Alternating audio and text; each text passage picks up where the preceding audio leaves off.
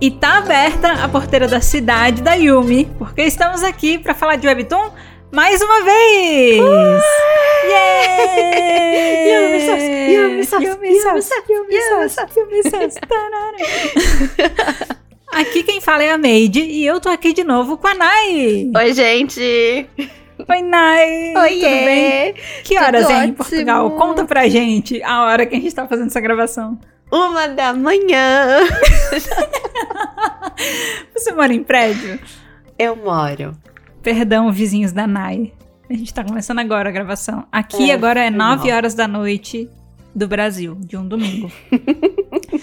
e por que, que a gente tá gravando esse horário? Geralmente, pessoal, quando a gente vai gravar no final de semana, a gente começa ali no finalzinho da tarde, né? 6 Sim. horas e tal. É. Por que, que a gente tá começando agora? Esse horário? Por que, que a gente atrasou tanto? Porque Que a gente é vacilona. a gente é vacilona em partes e outra parte nossa é ocupada. E adulta. Adulta. E adulta. Adultos também vacilam. E isso tem tudo a ver com Yumi Cells, porque a gente vai falar Sim. de adultos que vacilam em Yumi Cells, tá? adultos que vacilam, produtores que vacilam, autores que vacilam. Todo mundo vacila. Cheio de É. vacilos. E, e por que foi vacilo nosso em partes e em partes apenas adulto, assim? Porque a gente tá atrasando aqui um pouco a gravação, começando meio tarde, porque a gente fez uma corrida contra o tempo pra terminar de assistir tudo e ler tudo. Gente, 512 capítulos que a gente leu ano passado. Você não me pede pra lembrar as coisas. Não, gente. eu tive, não. eu tive que reler. Eu tive que reler a parte, pelo menos, que dizia respeito a esse tema, né? E Sim. É. terminar de assistir. E a Nai foi assistir. Foi assistir. E a gente terminou literalmente. Exato. Não, eu não terminei. Eu tô, tipo, no... Mas não terminei. Você assistiu quero- até o 13. Faltou Até o um, 13. porque não deu tempo. E porque não deu tempo, não é por maldade. Porque eu quero assistir. É. Eu vou assistir. Assista, Mas é- assista, que é legal. Não é, não é porque abri mão. E eu quero dizer Uhum. que eu tô particularmente emocionada, que vai ser uma das poucas vezes no nosso podcast que eu vou comentar o K-drama também. Porque usualmente eu sou só a pessoa do Webtoon. Eu não tenho esse Ai, fã do isso é muito legal. É. É. Acho que a última vez foi na veleira, que faz muito tempo. Pois é. eu, eu, eu, tô gostando dessa vida, assim, de recomendar K-dramas que a Nai vai gostar, entendeu? Sim. E eu, eu tô feliz, porque depois de Yumi Cells eu já sei qual é o próximo K-drama que você vai assistir. Eu, eu tenho certeza. E sabe o que é pior? O Yumi Cells, na verdade, ele me interrompeu, porque eu abri o Viki, eu peguei o When the Weather is Fine, e aí veio a minha célula da minha cabeça e fez: Não, não, não, não, não, não, não. Você tem que ver Yumi Cells. Aí eu falava, mas eu quero ver o When the Weather is Fine. Aí você aí eu vinha você falando, nah, vê Yumi Cells. Eu falava, droga, eu tenho que ver Yumi Cells. E, e pra você ver como você realmente tinha que assistir, porque não ia dar tempo. Não, Não. ia dar tempo de fazer Não. os dois, não ia ter condição. Mas então, a gente tá aqui pra falar de Yumi Cells, tá? A gente vai continuar o nosso papo. Uhum. E, e aí é importante você lembrar que a gente já fez uma primeira parte de Yumi Cells. Então, o nosso, se eu não me engano, foi o nosso episódio de número 8. Foi o nosso Nossa. primeiro review sincero aqui do Meu Pode Falar de Deus. Webtoon. Né? Loucura. eu Quanto acho tempo? que faz muito tempo, deve fazer aí uns 10 meses desse, desse review, mais ou menos.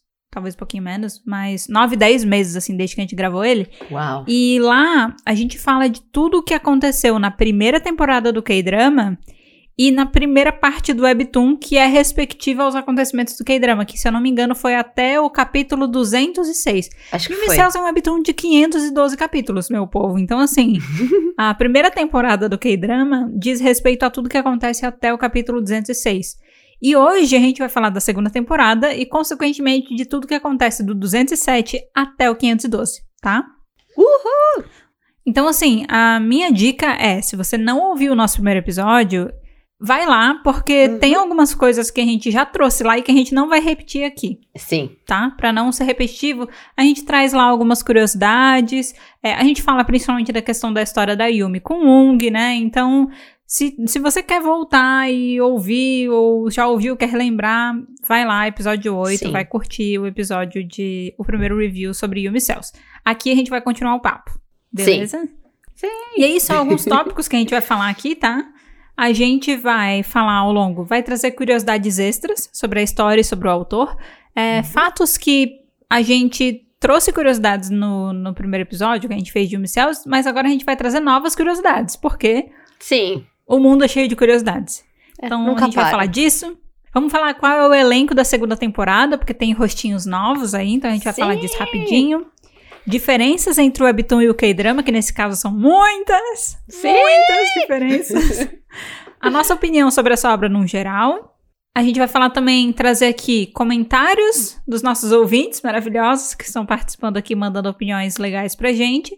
E é É isso. isso. E meter o pau. E ter opiniões. Então, quando chegar na parte da opinião sincera, você aperte seus cintos. Aperte seus cintos. Temos opiniões, viu? Temos bastante opiniões. Algumas são bem boas, tá? Tem Sim, opiniões sim, boas. Não quero dizer que são só opiniões ruins, tem opiniões boas. Mas. É opinião. Ah, e eu quero fazer um disclaimer aqui também, porque eu acho que uma obra.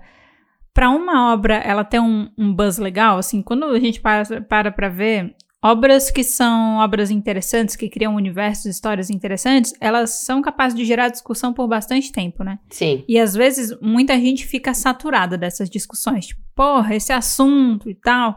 Então só quero deixar um disclaimer aqui, nós estamos num podcast. Porque eu não sei quem é que vai ouvir esse episódio, talvez seja alguém que não escute a gente aqui. Mas aqui a gente fala bastante, a gente super analisa os personagens, né? Porque essas histórias, elas não surgem do nada. Elas são inspiradas muitas vezes em coisas da vida, ainda mais em Cells, que é super realista. Sim. Então, a gente vai levar as discussões aqui a sério, mesmo que seja sobre personagens que teoricamente não existem, tá? Mesmo que seja sobre um K-drama de células que não existem de verdade, a gente vai levar essa discussão a sério. Então, é pra você se preparar, tá? Porque se a coisa ficar um pouco intensa, é porque a gente leva as histórias a sério, assim, a gente gosta de se envolver nelas a mais. E eu tô trazendo isso porque eu vi muita discussão na internet de gente que já tava de saco cheio do pessoal levar tanto a sério esse assunto. Então fica aqui um alerta de que a gente leva isso a sério aqui. Então se você Sim. não curte muito, você curte um papo mais superficial, assim, você não quer ficar entrando muito a fundo, é, não é o caso aqui, tá? Aqui é um pouquinho diferente. A gente vai retomar a sinopse só pra caso ó, se alguém tenha esquecido, aquelas coisas assim. Custa nada, né? Uma sinopse pequenininha. E vai que alguém, você, teimosia, resolveu ouvir esse episódio mesmo sem ter ouvido primeiro não conhece o Micels. A gente vai lembrar a Exato. sinopse aqui. Exato. Não faz mal. Bom, vamos lá.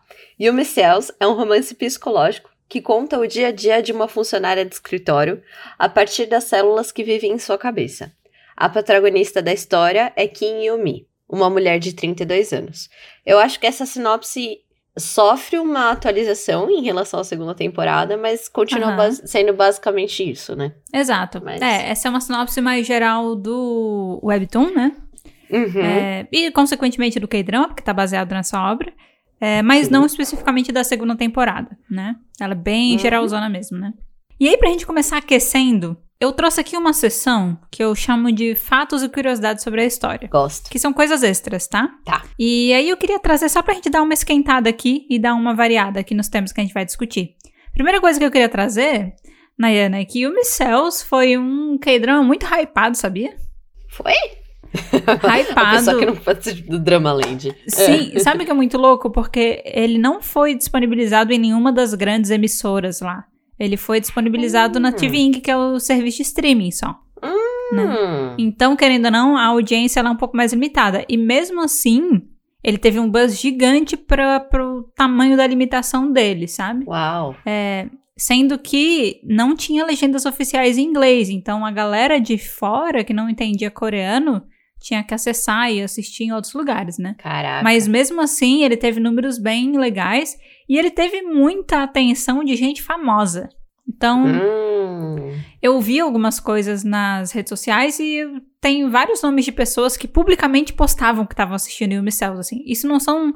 é, não é pouca coisa, assim. São, não é tipo, ah, gente que falou, ah, eu assisti. É gente que postava Tipo, print, vendo isso, Aham. stories e tal. E aí eu vou trazer só alguns nomes aqui, é, tem uma lista gigante, mas eu vou trazer só alguns nomes, assim, por exemplo, a Rosé e a Jisoo do Blackpink assistiam, Sim. postavam sobre, tem também o Donghyun do Very Very, e também tem vários atores e atrizes, tipo, A Rieri. isso. Acabei de Um monte de gente. É, Eu, eu, eu vi uma thread gigante com gente que assistia. Eu falei, galera, deixa eu pegar os nomes aqui, porque é muita gente para ficar falando. Mas é só para começar a mostrar assim, um pouco do, do poder e o nível de influência que o K-drama teve. Que é muito fruto também do nível de sucesso que o Webtoon fez, né? Sim. O Webtoon ele já fazia muito sucesso entre celebridades Foi coreanas. muitos anos de sucesso. Muitos, Muitos. anos. E uma- um fato legal que eu queria trazer também, que é uma coisa que eu já sabia na primeira temporada, porém ele não entrou no roteiro da primeira, então ele tá aqui agora na segunda.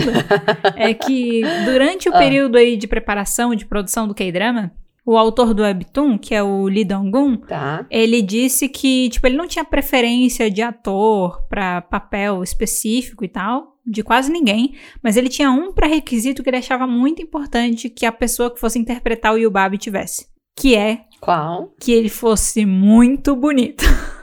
Achei que cumpriu o papel. Achei Pois justo, é. assim. Mas Acho eu achei foi bom. engraçado porque não tinha nenhuma especificidade assim de aparência pros outros personagens, exceto pra ele, assim, ele dizia, ó, o Yubabi ele tem que ser interpretado por uma pessoa muito bonita. Mas eu acho Ele- que faz sentido. Faz muito Sim. sentido. Exato. Faz muito sentido.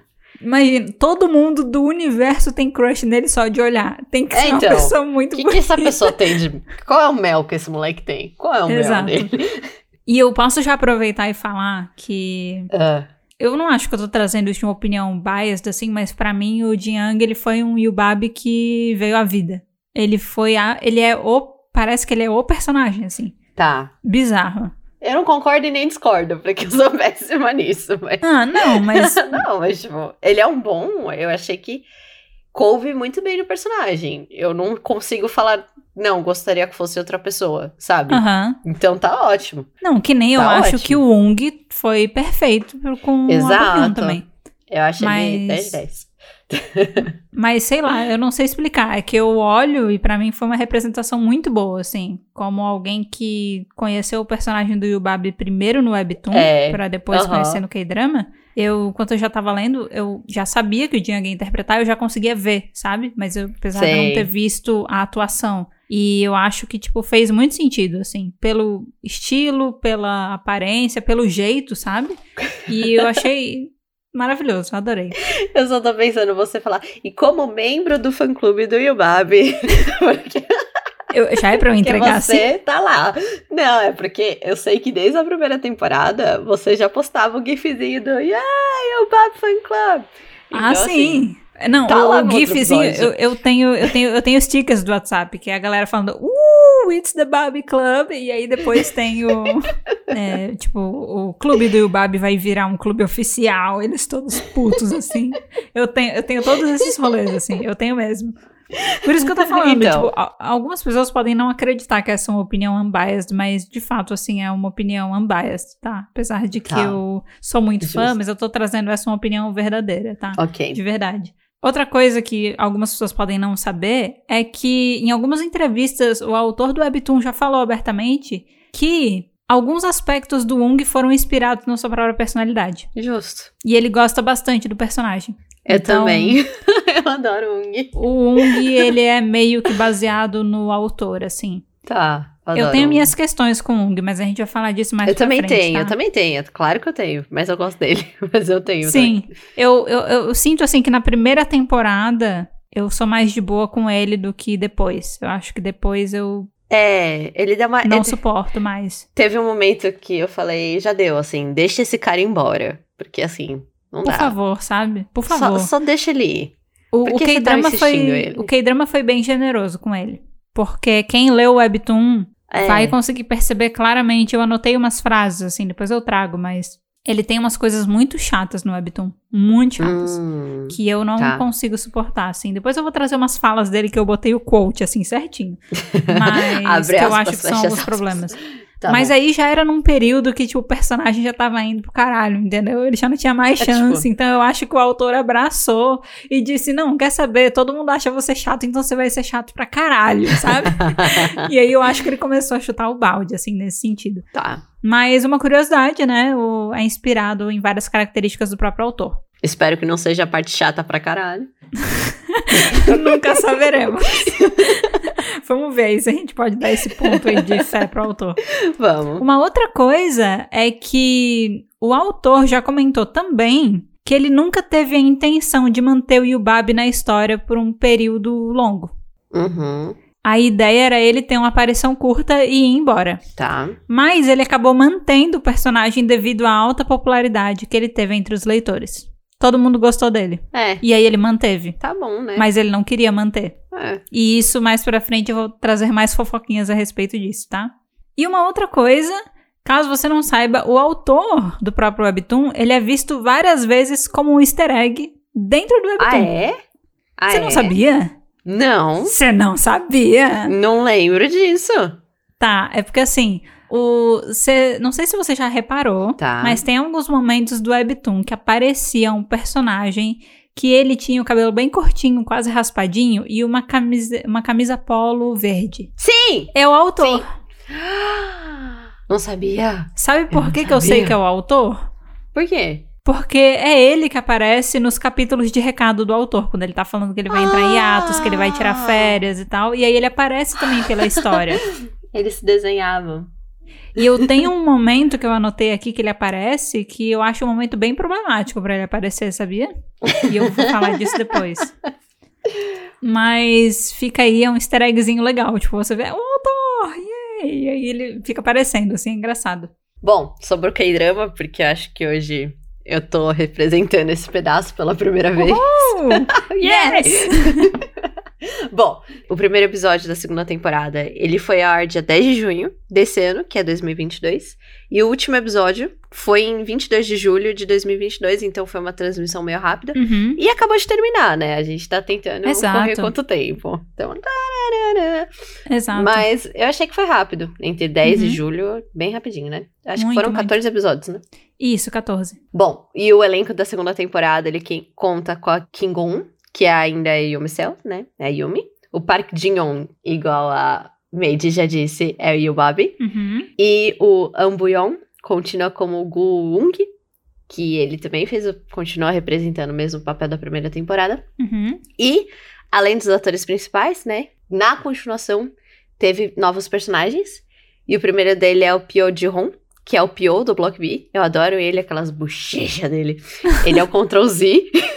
Z. Ctrl Z.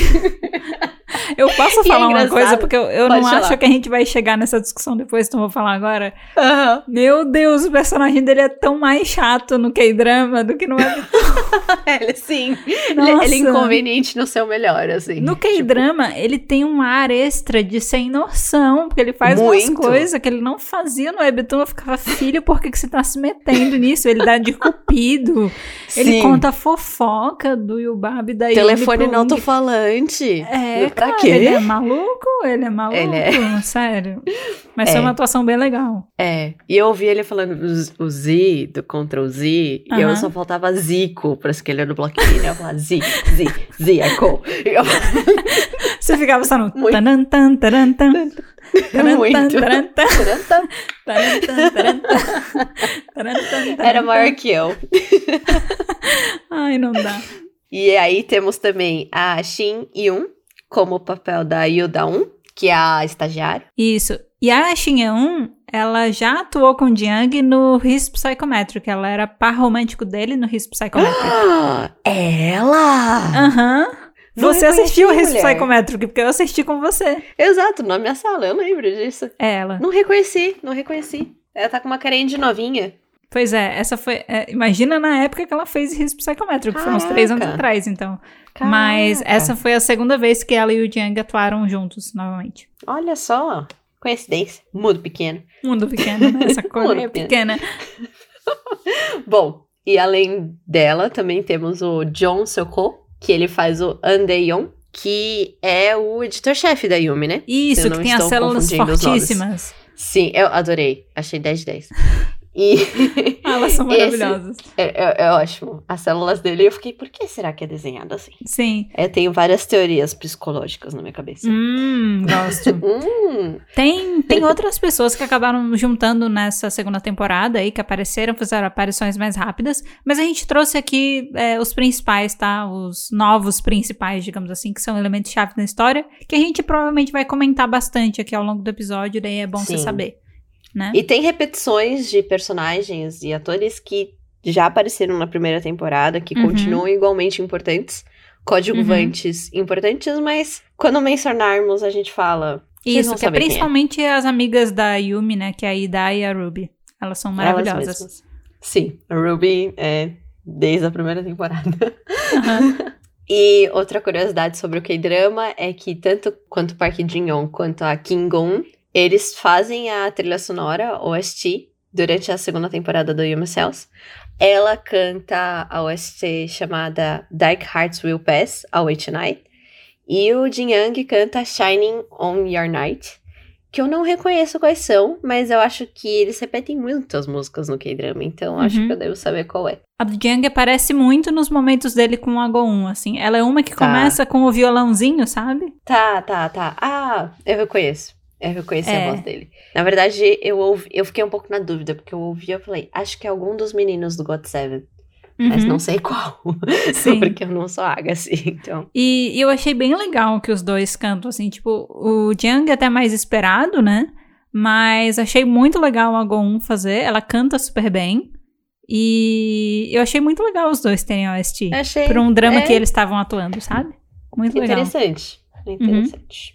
Bom, e continuando, igual a gente já disse, a segunda temporada tem 14 episódios. E acho que eles têm uma hora, uma hora e dez entre cada episódio, então não, Uhum. não passa muito do fora do normal.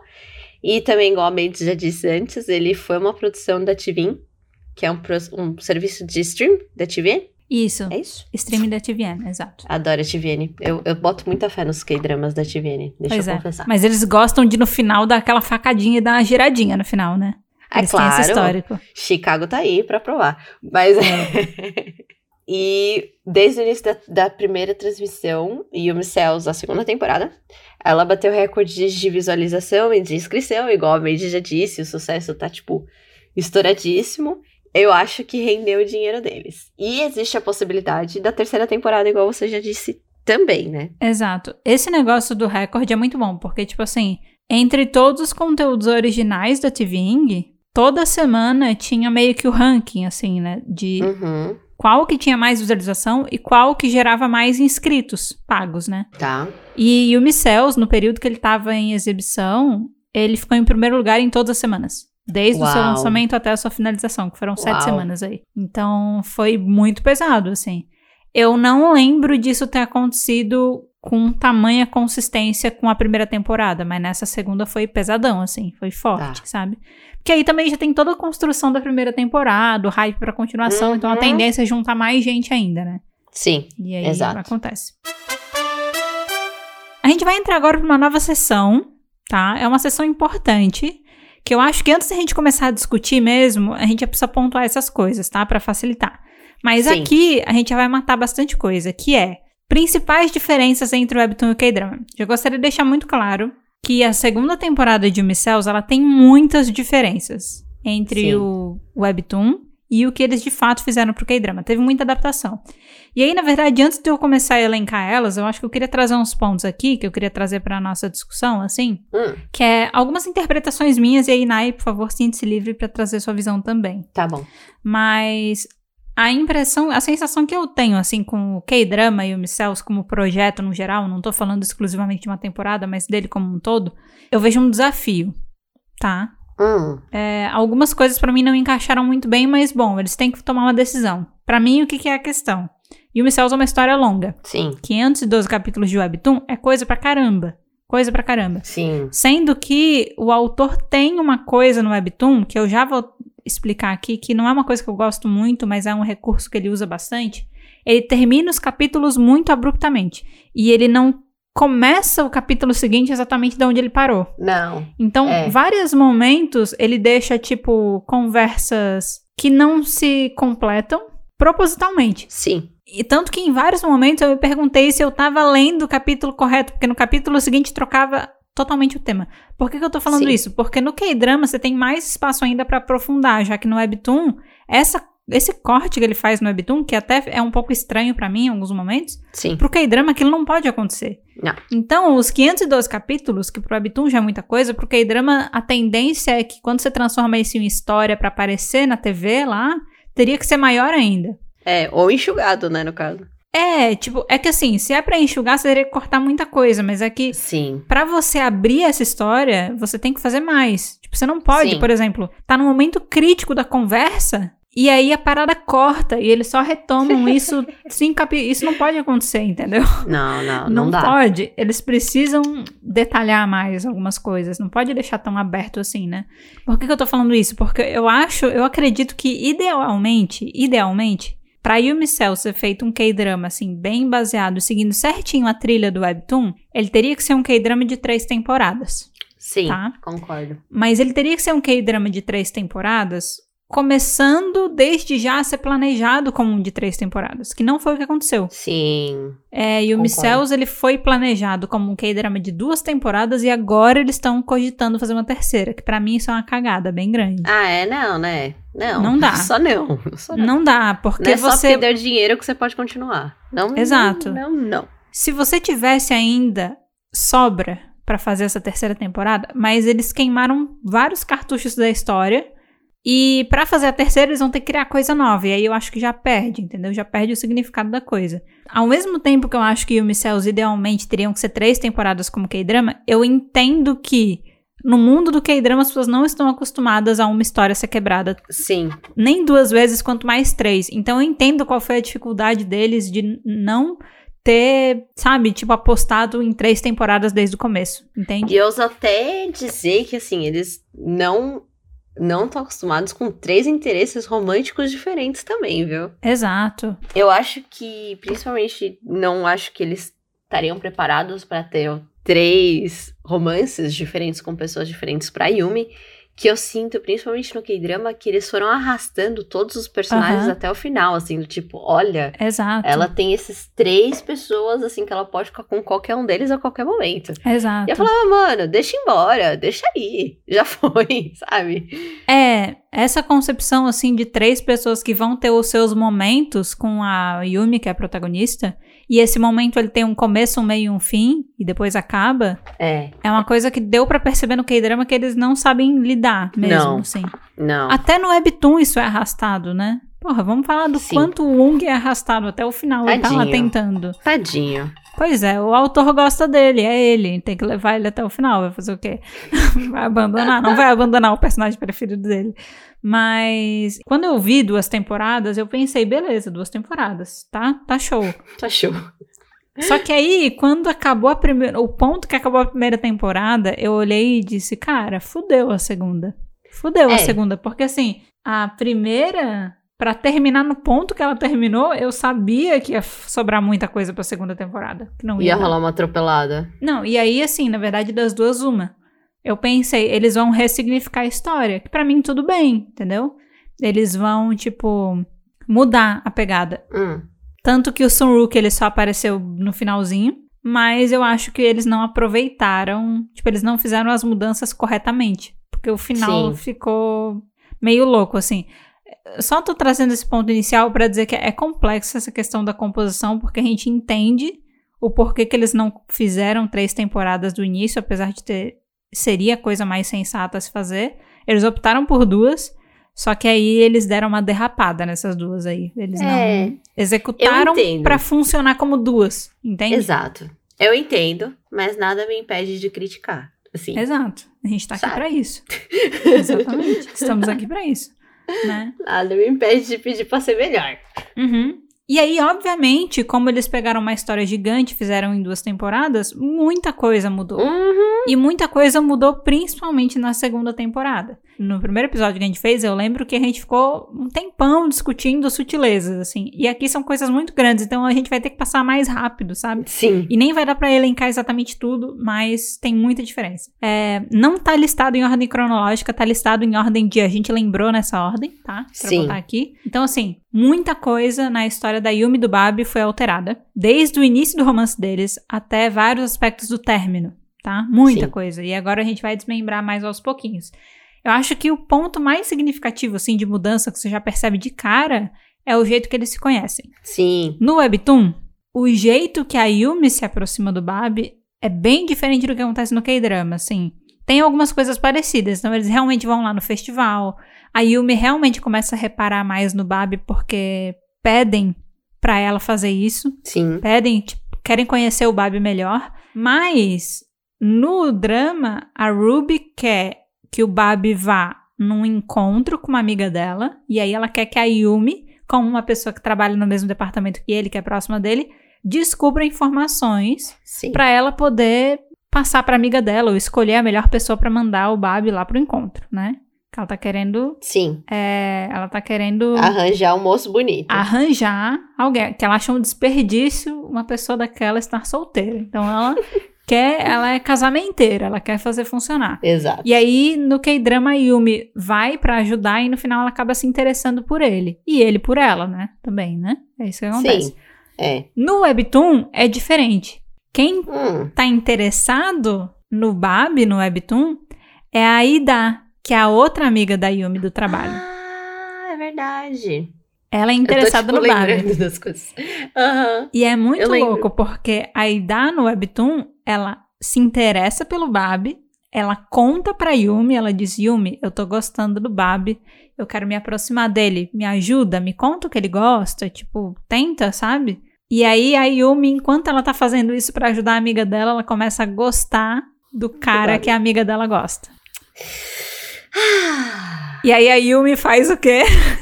Tá, laricagem. Ela dá uma Mentira. talaricada. Essas coisas não dá pra se controlar. Não, mas assim, eu não tô dizendo que ela tá errada. Não. Porque, porque aí é uma coisa que também me irrita. Esse lance de, tipo, bati o olho em fulano, gosto de fulano, é muito É especial. dono e proprietário. Não. É, não- não existe isso. Não, não. Mas é o que acontece. E eu acho que no K-drama eles não queriam representar, tipo, dar essa fragilidade pra Yumi. Essa É. fragilidade no sentido de motivo para as pessoas, sei lá, não, não quiseram dar esse nível de fragilidade porque é um ponto que, apesar da gente estar falando aqui tudo bem, é um ponto meio criticável também, porque, tipo, Então, a, a Ida, quando ela descobre, ela fica puta com a Yumi, elas brigam, assim, né? Elas têm esse momento. E tem um lado que, tipo, você entende também porque que a Ida tá chateada, porque, porra, é meio chato, né? Você entende mas eu as acho duas. que eles escolheram não ter isso exatamente pra evitar esse pedaço que tem que ser trabalhado do retorno da amizade delas e É. dessa conversa que elas teriam que ter. Acho que é intencional pra não precisar ter isso. Tipo, Eu acho que eles não quiseram dar esse defeito, entre aspas, pra Yumi, assim. sim, sim. Não quiseram dar essa coisa. Porque, honestamente, essa é uma, uma das características mais polêmicas, assim, da história do Babi. É esse lance de, tipo, ele ser legal, se aproximar, se interessar por quem ele não deveria se interessar, entendeu? Sim, sim, sim. E É, aí é. eu acho que isso daria uma fragilidade pra Yumi, que ia ficar aquela coisa, tipo, "Mas olha o que a Yumi fez com a Ida no começo, porra. Tipo, sabe? Tá. é, uma munição extra e, tipo assim, ia dar uma fragilidade pra personagem que eles já estão tendo que lidar com tanta coisa. Não vamos botar esse, essa questão aqui que pode é pegar. mais uma coisa. Exato. É, eu- exato. essa é a impressão que me traz, assim, porque porque isso é o que começa a construir a história deles, assim, o início do relacionamento deles. Porque a Yumi fica se sentindo culpada e aí ela fica naquele impasse de, tipo, eu quero me aproximar do Babi, mas a minha amiga gosta dele, até que chega um momento que ela fala, foda-se, Eu gosto eu dele. vou- É. eu gosto dele, eu vou ficar com ele, entendeu? E aí ela fala, tipo, ela meio que chega pra Ida comunicando, assim. Ela diz, ah, eu, tipo, eu gosto do Babi, eu vou, eu não vou esconder, sabe? E aí dá treta e tal, dá todo esse rolê. E no K-drama, o que acontece é que muitas das cenas do Babi conhecendo a Yumi, dele se aproximando e tal, são cenas do Sunruk, que é o terceiro namorado Achei assim errado. é errado da perspectiva de quem é fã do Sunruk do Webtoon. É pesado. Eu não sei, sabe por que eu não gosto? Porque eu acho que aquela coisa. é- até que condiz, mas aquela coisa de não condizer com o personagem, a conta não fecha. Uhum. Se isso não faz parte da personalidade do Yobabi, não faz sentido ter, porque faz parte, foi escrito pra ser do Soruki, porque faz parte da personagem do Soruki e é justificável. Mas Não posso é? trazer uma polêmica aqui? Diga. O Babi, ele tem dois momentos no Webtoon. E aí eu quero falar disso agora. Eu- será que eu trago a fofoca agora já? Claro. Acho que eu vou trazer a fofoca agora. Tem uma série de teorias. E não são teorias, na verdade, são algumas coisas até que o autor traz em entrevista. É, perguntaram pra ele uma vez o quanto que as opiniões dos leitores impactaram o andamento da história. Ele falou várias. Sim. E ele Hum. traz essa questão daí do Babi. Ele não queria que o Babi fosse um personagem que tivesse muita duração Gostável. e muita relevância da na história. Exato. Uhum. E aí tem várias teorias em relação a isso. E aí agora tô dizendo aqui que são várias teorias porque não dá pra gente comprovar 100%, mas eu acho que elas são bem plausíveis porque eu quando eu fui reler, eu fui prestar bastante atenção nesses detalhes, tá? Tá. E existe um momento em que você vê a mudança do personagem do Yubab, que é o momento que ele vai começar a fazer merda, entre aspas. Tá, tá, tá. É, e a primeira metade do personagem do Yubab, eu vou ser bem sincera contigo, eu não acho que ele tem tantas diferenças do Sunruk. Se você for olhar até a Ah. aparência deles, é bem parecida. É sim, sim. É bem redondinho. tipo assim, o Sunruk ele é só, tipo, introvertido. Ele tem o traço lá da intro- introversão e tal. E uma das coisas que o autor mais falava que ele se incomodava no Babi e ele não queria deixar ele como personagem principal, é que ele falava que ele era um personagem que, tipo, não tinha traços marcantes nem defeitos muito claros e ele não gosta de trabalhar com um personagem que é muito puxado pra perfeição, né? Sim. Só que eu me incomoda porque quando chega no final e ele cria o Sunruk, o Sunruk é perfeito, ele não tem defeito. Não. Ele literalmente ele não tem um defeito, ele não tem um conflito. Ele não tem um problema. Ele é um anjo na terra, assim, quase. Ele não tem um traço. A única coisa que ele tem é ser introvertido. Isso não é um defeito, isso é uma benção. É uma benção. Ele com o suquinho lá na banheira se recarregando. Isso não é um problema. Aí, ah, mas ele é mais novo que a Yumi. Ele é um ou dois anos mais novo que a Ah, Yumi. Isso não é um gente, problema, ah, gente. Isso não, é um problema. é. Não. E, e todas essas foram falas que ele trouxe como motivos pra ele ter tirado o Bab da, da história. E ele fala que, tipo, ele tentou tirar algumas vezes ele da história e a galera meio que, tipo, a galera não queria que ele saísse. A galera gostava dele. E bom, aí Hum. teorias, tá? Eu acredito que inicialmente, agora a teoria da minha parte, eu acredito que inicialmente o objetivo da história fosse que o Ung ficasse com a Yumi, mas desandou. Tá, pera, pera. Hum. Ah, tá bom. entendi. Teorias. Minha teoria, tá? Tá, tá. O que acontece? tá. A minha teoria é que o Bab ia ser uma coisa temporária pra depois ter uma acho. volta do Ung. Ok. Será? -se? Eu acredito que sim.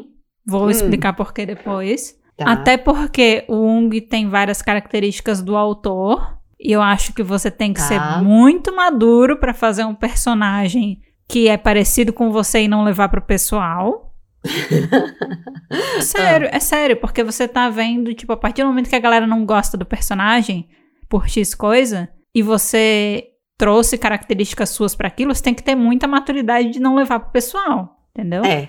E o personagem do Bab, se for parar pra analisar, ele é completamente diferente do Ung, é praticamente um oposto. Ele é. Ele é. O Ung, ele tinha. Ele não conseguia demonstrar muito sentimento, ele pensava uma coisa, falava outra. Oh.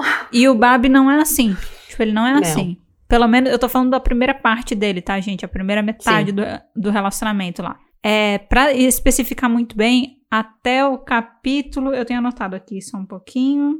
Aqui, até o capítulo 349. Então, pensa, Nai. Do 207 até o 349 é muito desenvolvimento da Yumi e do Bab. Nossa, muito. E até naquela parte, ele é uma pessoa. Depois ele começa a mostrar outros traços. Que eu gosto também, tá? Tá. Mas é a- o restante que esmerdalha pra maioria do povo, tá?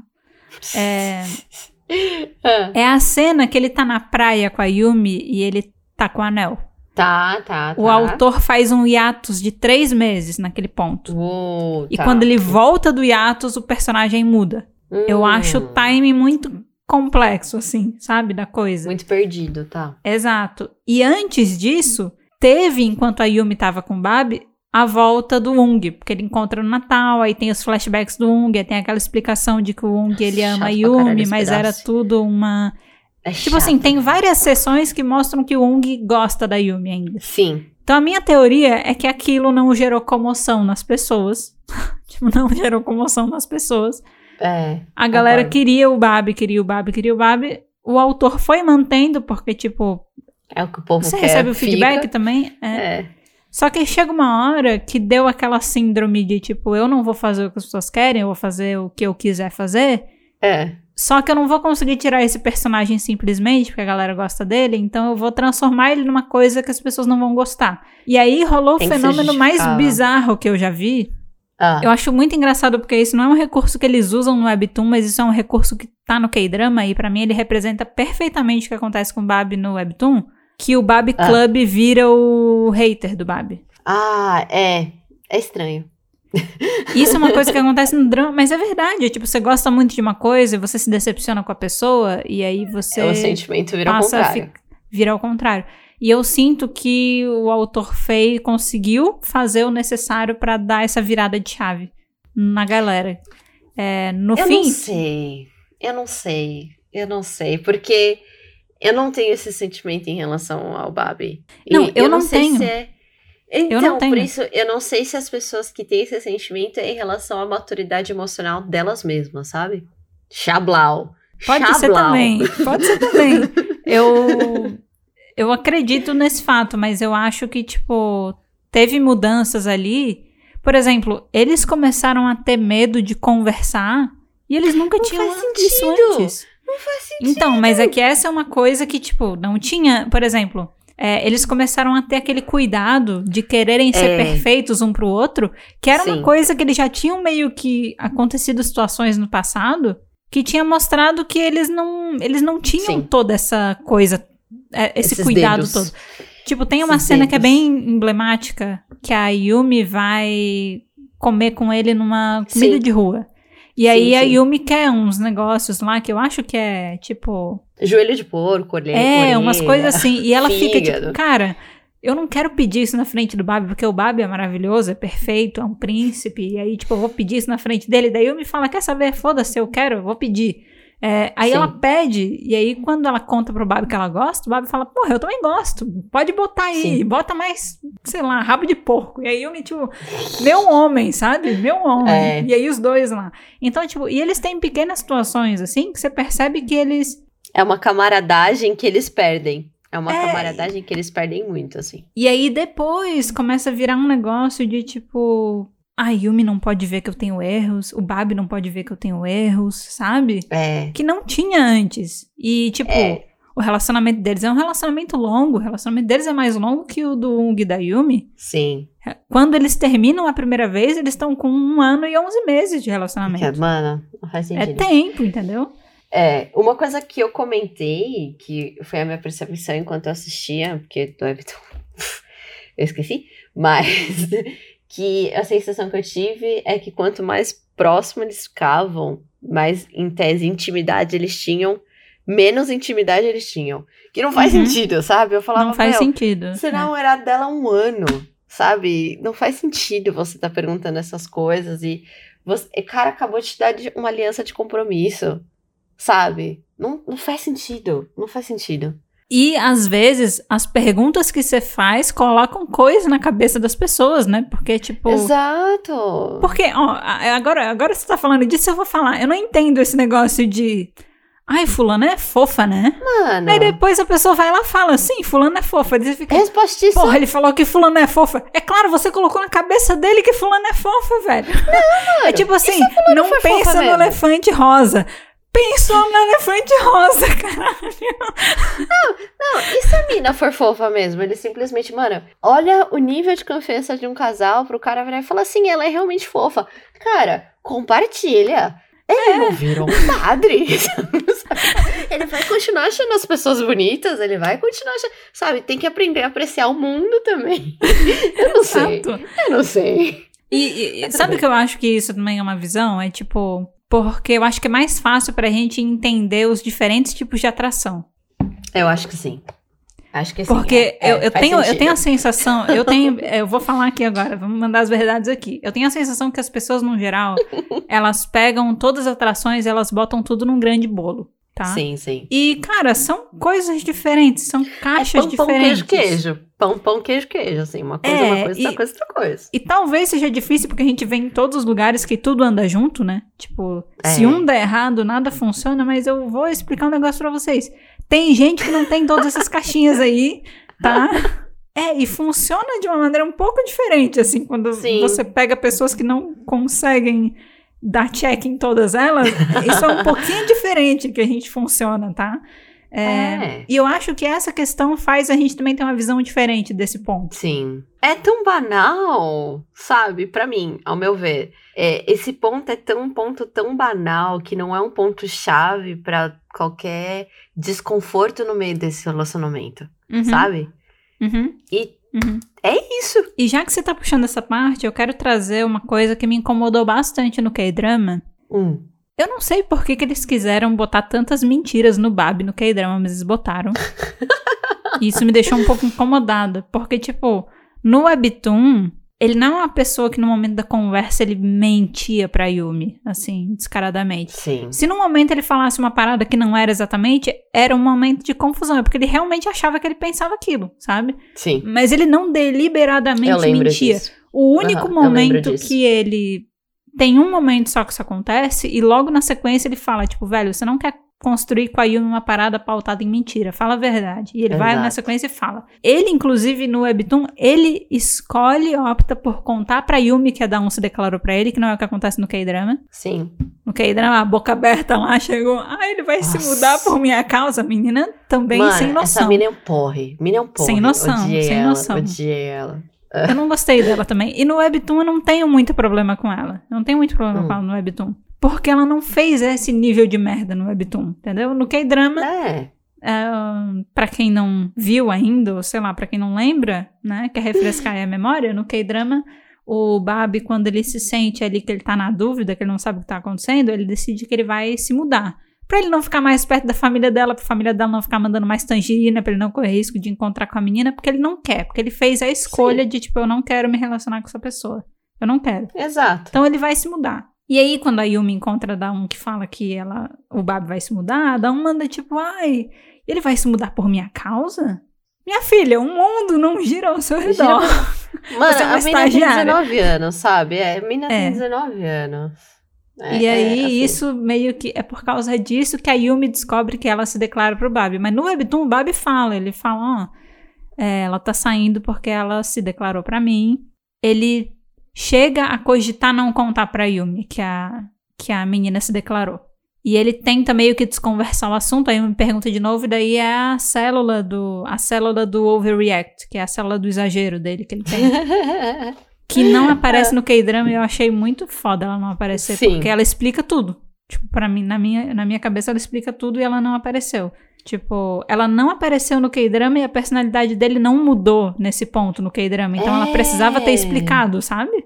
Sim. Tipo, ela, ela não apareceu e ficou um ponto sem nó. Mas beleza, Particularmente ela a ausência da célula detetive dele também me incomoda muito. Muito. Tipo, ela Nossa, tá lá, mas ninguém em nenhum momento fala que a célula primária dele é a célula detetive, que também explica tudo. Exato. Uhum. Justifica tanta coisa. Eu até fiz uma anotação aqui, você falou esse ponto legal. Ela aparece logo no começo, você já sabe que o Bab tem célula detetive. Sim. É, é Que a célula rolê- primária dele, que a característica dele é observar cada detalhe. E isso não é falado no K-drama, eu acho uma sacanagem. Porque, Não, tipo, é- o personagem é, isso, velho. Mano, e, é- e é quando ele. E eu acho que ele saca no Webtoon, se eu me lembro bem, ele saca porque ele repara que é o Yumi reparou nele estar sem aliança, não é um rolê assim? Sim, sim. É, é nesse momento que mostra a célula detetive dele. Mas no K-drama só passa por cima como, tipo, ele observou ela porque ele tem interesse nela. Não porque É, é, não- uma persona... traço é. de personalidade dele. Nessa parte no K-drama não entra na cabeça dele. Tipo, nunca Não. entra na cabeça dele, na verdade. Na Nunca entra o dele. suficiente. É. Nunca Tipo, você tem que sempre tentar adivinhar o que ele tá pensando. Isso é um problema, assim. Isso é um problema. É, não seria um problema, eu acho, que em outros K-dramas, mas eu acho que num K-drama que você tem esse recurso, você não utilizar ele quando você deveria utilizar, é meio desperdício, porque Sim. o recurso tá lá. Você já tem as cenas no Webtoon. Tipo, isso já foi desdobrado. A história dele É. tá lá. Você não quis usar a história, sabe? E se você não tá usando a história, é porque você vai suprir essa demanda de uma outra forma. Mas isso eles não fizeram no K-drama também. Então, pra mim, ficou muito confusa essa parte. Eu acho que, tipo. É. Eu acho que a primeira temporada de Cells, ela é mais monótona. Ela não é tão divertida de assistir quanto a segunda. Hum. Só que a segunda tem mais problema. Sim. E a segunda tem mais problema porque ela foi mais adaptada. E isso me Hum. deixa meio irritada. Porque por que, que a galera não consegue fazer isso, cara? Por que, que eles não conseguem Mas- adaptar? Eu tenho uma pergunta. Você acha que ela, a segunda temporada tem esse problema porque você tem essa referência do Webtoon?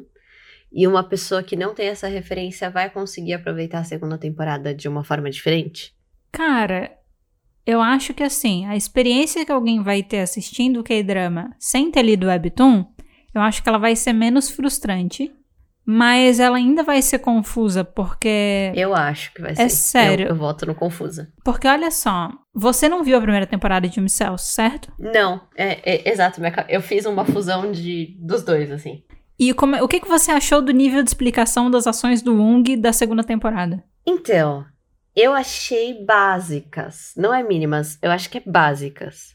Porque eu Cê tenho acha? o Ung. Não, porque eu tenho o Ung do Webtoon na minha cabeça. Tá, tá. Não. Então, Tá. eu fundi o que eu sei da personalidade, do Ung. Mas, por Tá. exemplo, minha irmã não tinha.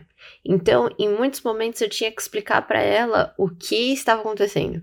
Tá. Do tipo, ele tem esse traço de personalidade. Por isso que está Sim, acontecendo isso. Sabe? É, é que a questão do Ung da segunda, quando eu faço essa pergunta, é que, tipo assim, se você for comparar, pega todas as cenas que o Ung aparece Tá. e analisa o tanto de contexto que tem para cenas dele. É claro que você compara no total da segunda temporada, ele não aparece muito, porque ele não é o foco, ele não tá no Não. foco do Ele rolê da deveria segunda até temporada. aparecer menos, né? Mas tudo Eu também a- acho que um pouquinho menos poderia, só pra eles poderem usar o tempo pra outras coisas que faltou. Mas assim, Sim, é. mas assim, quando ele aparecia, tinha uma explicação das ações dele, entendeu? Ah, Tipo assim, quando aparecia, quando ele encontrou com a Yumi lá no Natal, tinha toda a explicação do porquê que eles terminaram. sim.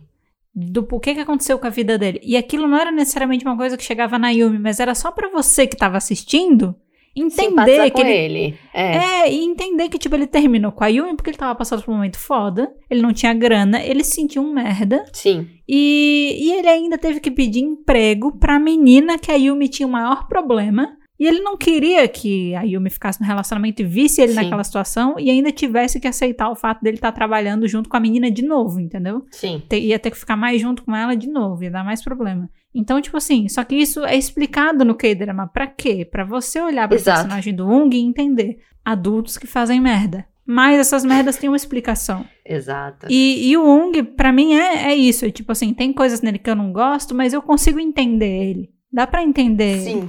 Não, mas é exatamente isso que você tá falando, dessa explicação contextual que fazem do Ung Uhum. e não fazem do Babi, porque é exatamente essa comparação que eu tô fazendo na minha cabeça.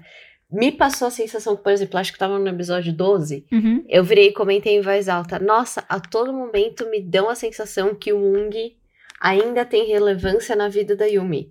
Por todo esse contexto que eles me falam que o Ung é, de tudo que tá acontecendo e não me dão do Babi. Porque se a Yumi, tipo, na real, se fosse em outro, outro momento, a Yumi só terminasse com o Babi e o Babi nunca mais aparecesse no K-drama, ia ser de boa. Porque Uhum. não me deram esse contexto de quem é o Babi Uhum. sabe? Só que do Ung, como tem a todo momento, parece que ele é uma pessoa relevante a todo momento, porque como a série se passa na vida da Yumi, parece que ele ainda tem uma relevância na vida da Yumi, não só porque estamos contando de todos os adultos fazendo merda, Uhum. porque só contam do Ung, sabe? E às vezes ele aparece, ele não tem, não tem Yumi aparecendo junto com ele. Exato! Tem só ele. É só tipo um. E eu não tô querendo criticar e dizer que o K-drama não tinha que mostrar. Ele tem que mostrar essas coisas. Só que é tipo assim, Exato. ele não pode mostrar umas coisas e não mostrar outras coisas que também são muito importantes dele mostrar. Por exemplo, Uhum. eles mostraram as células. Tem um episódio que tem uma parcela gigante do episódio dele que mostra o contexto da paixão do editor Nossa, da Yumi meio chato. por ela. confessar. É legal, mas é chato. Tipo assim, isso aparece no Webtoon, eles não criaram nada de novo. Mas Sim. vamos lá, pra prioridade, pro nível de corte que eles fizeram da história, que eles vão botar 512 em duas, em duas temporadas. Tipo, será que aquela ainda. cena era tão relevante quanto outras coisas que eles poderiam colocar? Ah, por exemplo, eu acho que eu acho que também as cenas do Control Z com a Ruby, eu no meio do episódio eu falei, ai que episódio filler interessante, sabe? Porque, Episódio tipo, filler, sim. Que episódio filler, mas se ser pra ser um episódio filler que eu achei interessante até, eu queria muito ter visto a célula da cabeça deles dois, Aham, sabe? sim, Não foi um filler meio, sim. Mas, Mas acho que nem no Webtoon tem muito, sabia, do- dos dois. a história, tipo, ela tem que. A história é sobre a Yumi. A gente entende que ela é sobre a Yumi. A gente entende Sim. que a Yumi é o centro da história. A gente entende isso. Mas não é um monólogo. Não é porque a Yumi é o centro da história que a história tem que ser só a Yumi. Ninguém vive sozinho, ninguém faz Exato. nada sozinho. É, Exato. o crescimento da Yumi depende dos amigos, depende dos relacionamentos, depende das experiências profissionais e isso tudo envolve pessoas.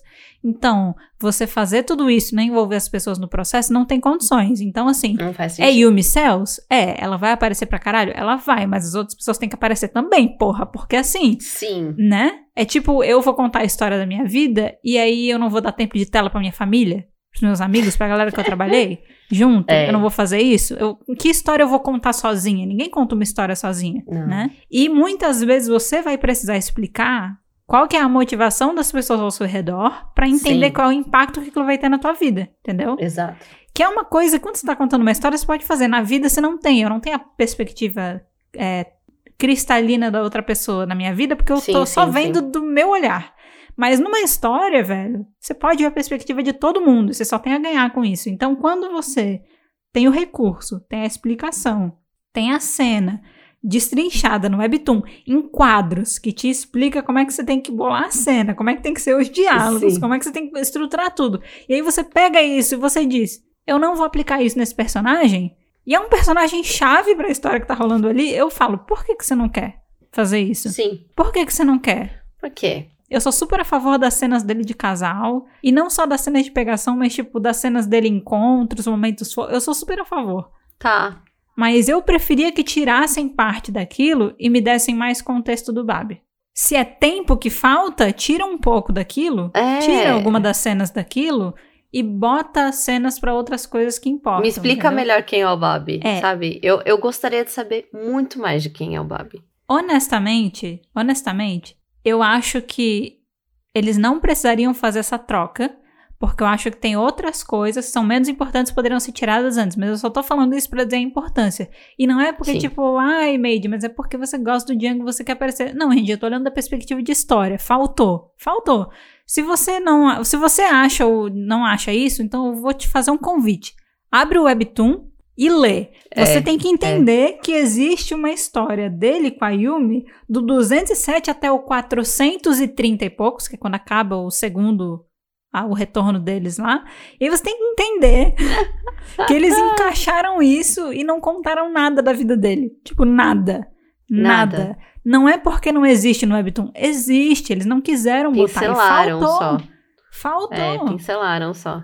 Eles poderiam não ter botado as coisas do Webtoon? Poderiam, se eles tivessem mudado as características do personagem. Exato. se eles não tivessem exato. feito ele com a mesma personalidade, fazendo as Uhum. mesmas cagadas, tipo, dando os mesmos problemas, entendeu? E, tipo, tendo os mesmos embates ali com a Yumi e tal. Mas Uhum. tudo se manteve bem parecido, menos exceto o contexto. É. Exato. Sem contexto por fora. É tipo assim, você vai fazer uma prova, tá? Aí eu te dou as cinco alternativas pra você assinar lá e eu não te dou o Uhum. enunciado. E eu digo, É- me é diz aí isso. qual é a resposta. Não, mas e o enunciado? E o que? Como é que eu sei o que eu tenho que fazer? Não, você não sabe. Adivinha. Adivinha. O que, que, o que, que você acha que é o certo? Você Não acha que ele traiu ou certa. que ele não traiu? Você acha que ele gostava da Yumi ou que ele não gostava da Yumi? Você acha que foi uma confusão ou ele fez deliberadamente? Eu não sei, eu não tô te explicando. É, Você que diz o que que você não dá acha. pra ter essa discussão. No K-drama não dá pra ter. Na verdade dá, porque eu tenho uma Dá. opinião formada, mas até então... Mas é uma, É uma discussão opinião mais- pautada em achismo só. Ela não é, É, pautada então, em. é em Você não opinião. consegue. Não é em fatos. Acho que é por isso que eu achei tão estressante ver as discussões online, porque, tipo, você não tem muita base lógica nem pra defender. Porque, tipo assim. É, é só opinião pessoal. É opinião aí você vai pessoal ter que resgatar o Webtoon, mas aí, tipo, você É. vai ter que entender também que são mídias diferentes. Tipo, fica naquela coisa da eu acho isso. Ah, bom, mas eu acho isso. Beleza. A gente não consegue evoluir nessa discussão porque é achismo só. Não tem. É, não tem base, né? A gente acabou entrando nessa discussão toda, que era pra ser uma discussão mais pra frente agora, só porque a gente tava elencando as diferenças do drama pro webtoon. Então eu vou Foi. continuar falando só pra trazer um pouco mais específico, tá? Tá bom. É, tem algumas coisas, gente, que a gente vai aproveitar o momento que a gente tá falando, tá? Porque senão a gente vai perder a linha lá na frente. Faz sentido falar agora. Tá. Mas vamos retomar aqui o que a gente tava falando antes, que a gente tava linkando as diferenças. E aí, eu só queria. só queria relembrar aqui rapidinho quais são as cenas da Yumi e do Babi no K-drama, que na verdade são cenas da Yumi e do Sunruk no Webtoon. Traição! É, eu, eu acho muita saca... eu acho bastante sacanagem, assim, pra quem é fã É. do, Do Soruki. Do Sunruk, assim. Aquela cena de encontrar, devolver o guarda-chuva, né? Que eu acho que é depois do período lá do blind date, porque o Sunruk no Webtoon, ele vai no encontro. E ele vai no encontro Ah. e ele se dá super bem com a menina do encontro, mas naquele período ele já tá meio que de papo com a Yumi. É, a menina que ele vai no encontro é muito parecida com ele. Tá. Ela também é introvertida, tipo, também tem vários gostos similares. E a Yumi é diferente dele. Mas ele vai no encontro e ele, tipo. Eu, eu gostei dessa pessoa. Teoricamente, ela dá muito certo pra mim, mas eu. O match é bom, mas não, não é. É, alguma coisa me diz que eu tenho que, na verdade, ficar com essa outra menina que é muito diferente de mim em algumas coisas, sabe? Que é a Yumi, no caso. E daí, depois, depois desse encontro, se eu não me engano, é que rola o, o rolê do, de devolver o guarda-chuva e tal. Que no K-drama é essa cena que depois é, acarreta a Yumi perseguindo o Jiang no parque. pra tentar se declarar e tal. E isso, É, na verdade, é uma é. cena deles. Tá. Tem também toda aquela cena da, de cair com café. E aí ela encosta Nossa. no peitoral dele e começa a imaginar ele malhando. Tudo aquilo é, É, é, Yumi é. Sunruk também. É, a cena que ele vai. é, ela vai dormir na casa dele, daí ela bota o pijama, dá aquela confusão lá com a calça do pijama. Sim, sim, sim. E aí ela vai dormir lá, ele cobre ela e ele dorme sentadinho no sofá do lado dela deitado. Aquilo também é Yumi Sunruk, tá? Aquilo também é. É. Eles usaram muito essa construção do relacionamento Deles. deles, eh, pegaram as cenas do Sunruk, assim.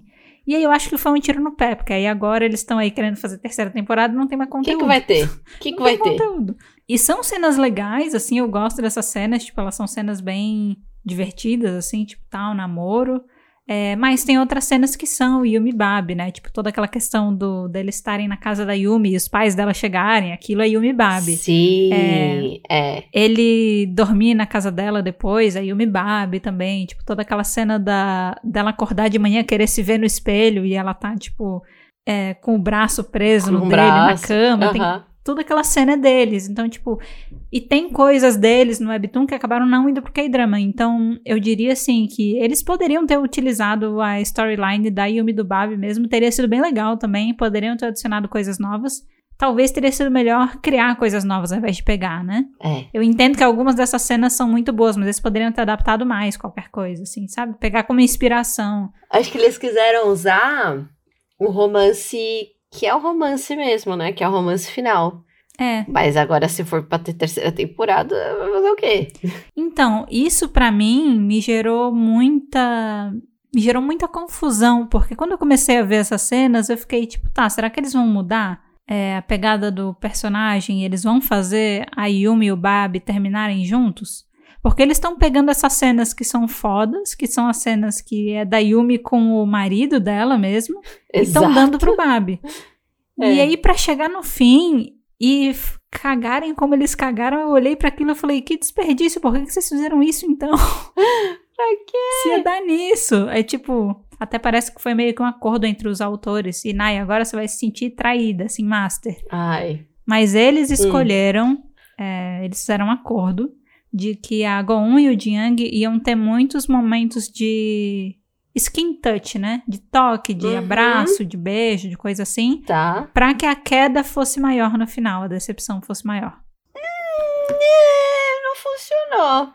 Então, mas só pra gente, né? É só pra gente, tipo... Mano. A maioria das pessoas, sim, pode ter certeza. Você pode procurar por Babi, Yumi, você vai ver a galera descendo além. A galera não perdoa. ele, Cara, não, não é tem sério. momentos que. Eu, eu, eu vou ter aqui emitir minha opinião, porque eu tô aqui pra isso. Eu tava cansada, era da Yumi. Sabe? Quem tava errado era a Yumi. Teve momentos que eu falei, cara, Yumi, fica sozinha porque você não merece nenhum dos dois. Sabe? Porque você que tá errada. Ela, ela eu, eu juro, ao meu ver, eu juro, eu, eu sou de uma família de psicólogos, então Perdão. Mas, ao meu ver, em tipo, quando eu olho pra ela, eu falo, ela não tem suporte emocional pra ter uma relação séria. Porque ela não aguenta ter conversas sérias. Quando fica sério com o Ung, ela não consegue dar esse apoio pra ele. Quando ela precisa ter um relacionamento maduro com o Babi, de conversar e falar, não, vamos conversar, eu sei que você tem interesse nela, mas se você ainda gostar de mim, vamos tentar ficar junto, porque assim, faz parte, você tá num, a gente tá num relacionamento à distância, você tá sozinho, você tá precisando de companhia, pipipi, popopó, sabe? Ela não tem nada disso, ela não tem. Então assim, quem é o problema? Quem é o problema? Ela, fim. Eu vou te falar que tem alguns momentos que eu fico tipo, porra, Yumi, você podia colaborar um pouco mais. Tem um lado exato. meu que também quer empatizar com a Yumi, assim. Porque. Só que aí. Eu, eu, fico pensando que a essa altura do drama eu já queria que ela tivesse superado algumas coisas, entendeu? Exato. Eu acho que assim, ó. exato. Porque a Yumi, ela começa com uma traição. O que acontece com a Yumi no começo do K-drama é uma traição. Vocês não vêm me dizer que a Yumi tomou dois tiros porque ela não tomou. Porque aquilo que aconteceu no começo do K-drama com ela é traição. O cara terminar com ela e já entrar no carro com outra, tipo assim, Ah, não, ele, ele já, tava tava com a outra, outra. antes de terminar com ela. engatilhado. É Já o tava famoso engatilhado. engatilhado. A Yumi, ela realmente teve aquilo ali naquele momento. Então eu acho que, tipo assim, a Yumi, ela passou por aquela experiência que foi uma bosta pra ela. Aquilo Sim. com certeza deve mexer muito com a autoconfiança da pessoa e deve acabar com um monte de coisa. Aí depois chegou no UNG, tinha a porta da CI lá, a menina Sim. atrapalhava tudo. Ela queria atrapalhar. Esse é o lance dela. Ela queria atrapalhar. Ela sabia que ela estava atrapalhando. Ela estava fudendo com o psicológico do amigo dela, porque o amigo dela sempre gostou dela e ela nunca deu Sim. bola. E aí, quando ele encontrou alguém que gostava dele, ela quis se aparecer. Não, aí é mancada. Deu aí de é pavão. É. De- deu de pavão. Ela disse: Estou aqui. E não era Aí o é momento pra ela aparecer. tóxico. Não, Não, é muito relacionamento tóxica. A gente falou disso na primeira temporada. Sim. Tóxica a ponto do, de ser ruim pro Ung, porque, tipo, ele não teve uma experiência de gostar de alguém de forma saudável, porque ele tinha uma Saudável. manipuladora que só queria que ele ficasse correndo atrás dela, mas não queria ficar Exato. com ele de verdade. Exato. E isso, isso prejudicou a relação dele com a Yumi, né? É. Aí, tipo assim, eu começo a entender também que a Yumi, porra, a Yumi tá muito fodida. Mas a Yumi também, ela não se dá muito tempo pra respirar entre uma relação e outra. Então, é exato. Ela não fica sozinha, ela não sabe ficar sozinha. E isso me incomoda, porque eu, eu sei que ela não sabe ficar sozinha, porque a Prime Cell dela é o amor. É a Love Cell. E o aham. que movimenta é, o Prime Cell dela é o amor, e é o que movimenta ela é o amor. Mas assim, o amor dela é só realmente quando ela ama outra pessoa? Uhum. É só quando ela tem um namorado? É só isso que movimenta ela? Porque, mano, se for, tem alguma coisa errada, porque ela não pode depender do outro. Uhum. Nem que seja qualquer outro. Uhum. E é muito estranho. E aí eu fico comigo, Yumi, vai fazer terapia, sabe? Mas eu vou falar, Você, ela, ela tem que bancar, ela tem que bancar. eu vou falar uma coisa, que a gente tá falando aqui da questão da Yumi, tá, a dificuldade dela de ter a conversa, mas eu quero dizer aqui, porque é isso, eu, tipo, eu tenho a minha op- opinião, mas eu queria, o Babi, ele também tem dificuldade de ter a conversa. Tem, tem. Porque ele também não puxava a conversa. Ele não Uhum. puxava. Eram, eram, os dois tinham a mesma dificuldade. Porém, só da metade pra frente do arco deles do Webtoon, tá, gente? Quero deixar isso claro. Magicamente, a Magicamente. dificuldade nasceu, assim, ela brotou, tá? É, no K-drama, tipo, o começo dos episódios é maravilha, e depois começa a dar merda, né, também. É. Antes não tinha nada. Mas no Webtoon é pior, porque, tipo, muda bastante. Mas é, eles passam, na verdade, até a mesma dificuldade. Só que o contexto da insegurança do Babi e a insegurança da Yumi é maior no Webtoon do que do K-Drama. Eu acho que isso me Uhum. frustra menos, porque, tipo assim, eu lembro bem é no Web- namorado do, do Babi? Você sabe qual é o contexto Exato. relacionamento amoroso do Yobab? Eu Exato. lembro disso. O Babi, ele era um. Vamos falar do contexto do Babi, porque a gente tá falando aqui que Acho ele que é tem todo o importante. contexto. Eu acho que o momento é, É. agora pra gente falar, né? Eu quero falar É. do contexto dele, porque aí eu acho que o contexto dele é. Eu queria muito que ele tivesse dado esse contexto pra Yumi. Tipo assim, Sim. pessoas que estão no relacionamento falem sobre as coisas que vocês têm dificuldade. Falam, falem Sim. sobre, tipo, Falem dos seus relacionamentos antigos, sabe? Fala. É, e nem é só, tipo, relacionamento. É tipo, posso te falar uma parada? Eu passei por uma experiência traumática pra mim, que foi essa aqui, e aí por causa disso eu tenho tendência a esmerdalhar nesse ponto, tá? Sim. É, mas é por causa disso aqui que aconteceu lá atrás. É tipo assim, abre, abre, fala, ó, É. eu passei por isso. é, e aí eu acho que, tipo, eu tenho essa tendência a empatizar um pouco com o Babi, porque tem uma característica que ele tem, que eu tenho, Hum, que foi construída pra mim de um monte de coisa de infância. E aí eu vou ah, adiantar um ponto aqui. Tô- Isso aqui tá virando uma sessão de terapia, mas acho que é interessante. Pra- só, pra, só pra ninguém achar que eu tô falando isso baseado em nada também, mas o Jiang fez uma definição muito boa do personagem dele durante uma entrevista, e a definição dele foi incrível. E é a definição que não está no K-drama. Mas ah, eu quero trazer. É, quando o Jiang foi questionado e pediram, acho que meio que pra def- é, definir o Yubabi, né? Tipo, como é que ele enxergava o Yubabi na visão dele? Ele trouxe uma parada muito legal. Ele falou assim: é uma obsessão. O Babi tem essa compulsão de fazer o bem pros outros. Todas as Sim. mulheres e até a todos os homens. Se devo inferir sobre alguma das ações do Babi, há muitos aspectos que podem ser mal compreendidos. Embora isso não saia no drama, olha só, ele já sabia que não ia entrar no drama. é. Se você olhar pra história de Babi no webtoon original, ele diz: "Eu pensei que tinha que ser legal cegamente". Então, Esse é o ponto em que senti que Babi tinha a síndrome de criança gentil. E eu quero falar sobre isso Sim.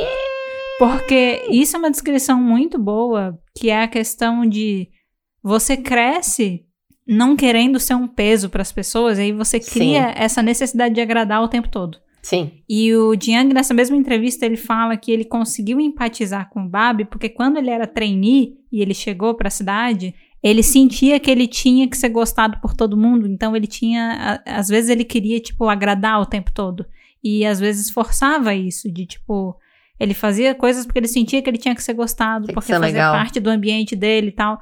E eu quero falar que eu. é, essa é uma parada que hoje eu acho que eu não tenho mais tanto. É uma coisa que eu já estou conseguindo quebrar, porque terapia, gente, né? Mas eu sempre tive bastante, assim, esse.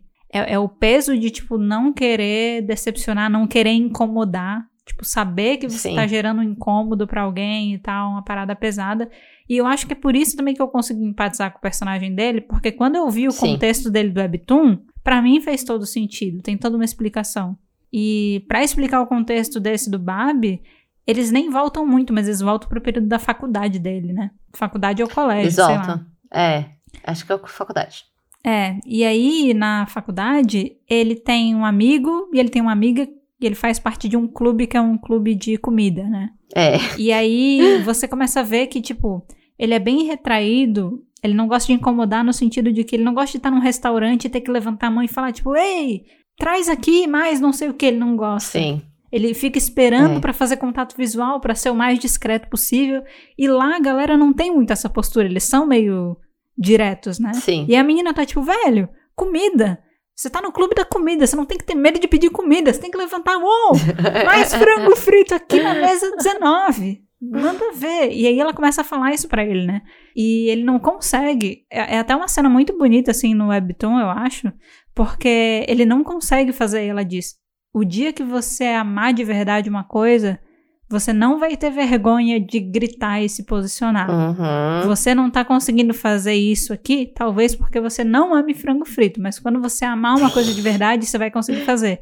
E no Webtoon, tem uma cena que ele grita no aeroporto pra todo mundo. E ele grita o nome da Yumi, porque ele se Ah. perdeu da Yumi e ele, ele tá vendo a Yumi correndo, procurando por ele, porque um dos dois tá sem celular. Aham. E ele tá, tipo, aeroporto.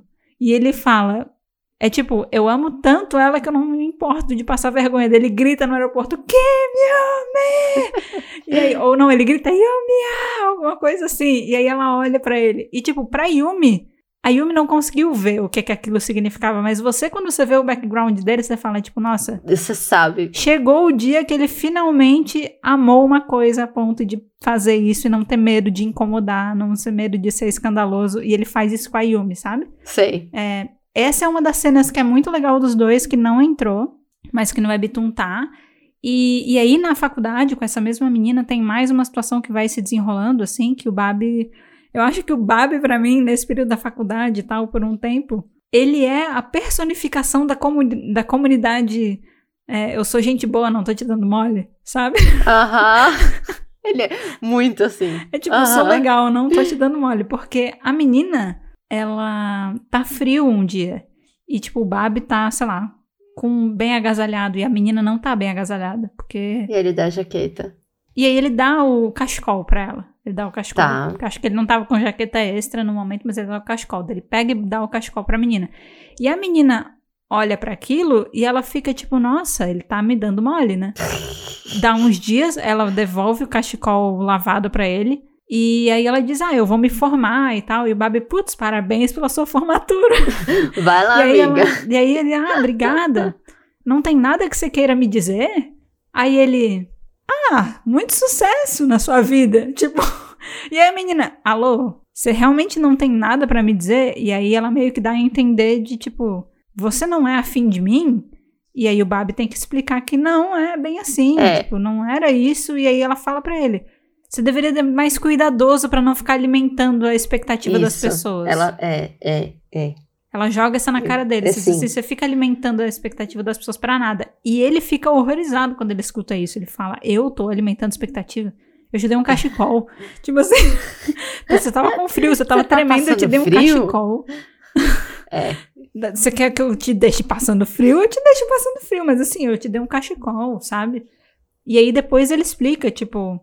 Eu hum, tava me sentindo mal porque eu tava com duas calças. É. Eu tava com uma proteção e você tava tremendo toda. E aí eu quis te dar um cachecol porque eu tava me sentindo mal de te ver tremendo e eu não tá tremendo. E aí você fala que eu tô te dando mole. Isso é só Tipo- na cabeça dele, ele não verbaliza, tá? É claro. Mas a gente vai vendo essas coisas no Webtoon e aí a gente vai vendo isso se manifestando nos futuros relacionamentos dele, né? Sim. Tipo, essa é a célula do exagero. O essa mel. célula que é, É. excessivamente legal, sem necessidade. Que pra Sim. mim, eu acho que é necessário. Se eu tivesse na situação dele, eu faria a mesma coisa. Se eu não tivesse com frio, alguém do meu lado tá com frio, eu dou roupa. Tem um casaco Não, extra? é, eu entendo. coisa? Eu entendo os dois aspectos. Eu entendo o, a não ilude, por, ainda mais por convenções sociais. Sabe? Aquela coisa. Certas convenções sociais podem gerar certas faltas de comunicação e desentendimentos. Uhum. Então isso é um problema. Mas eu também entendo a posição dele, assim, do tipo, mano, eu só te dei um cachecol, sabe? Aham. Aquela tirinha, você, é, se você não é esperto, o mundo vai ser injusto com você. E aí você fala, mas assim, se você é bonzinho demais, o mundo é injusto com você. E a resposta certa é tipo, não sou eu que tô sendo errado, é o mundo que tá sendo Sim. injusto, não sou eu que tô errado. Eu, eu, eu sinto que o Bob é muito isso, sabe? Mas também existem convenções sociais que é uma falta de percepção dele que você não pode falar, amigo, você sabe. Você sabe Uhum. sabe? Você sabe que pode acontecer você estar fazendo isso. Então não fique se fazendo de inocente, Sim. mesmo assim. Então são percepções diferentes. Eu entendo ele. É que eu Eu tendo. entendo ele. Eu também entendo ele. E eu acho que a gente tem mais facilidade porque é Brasil, gente.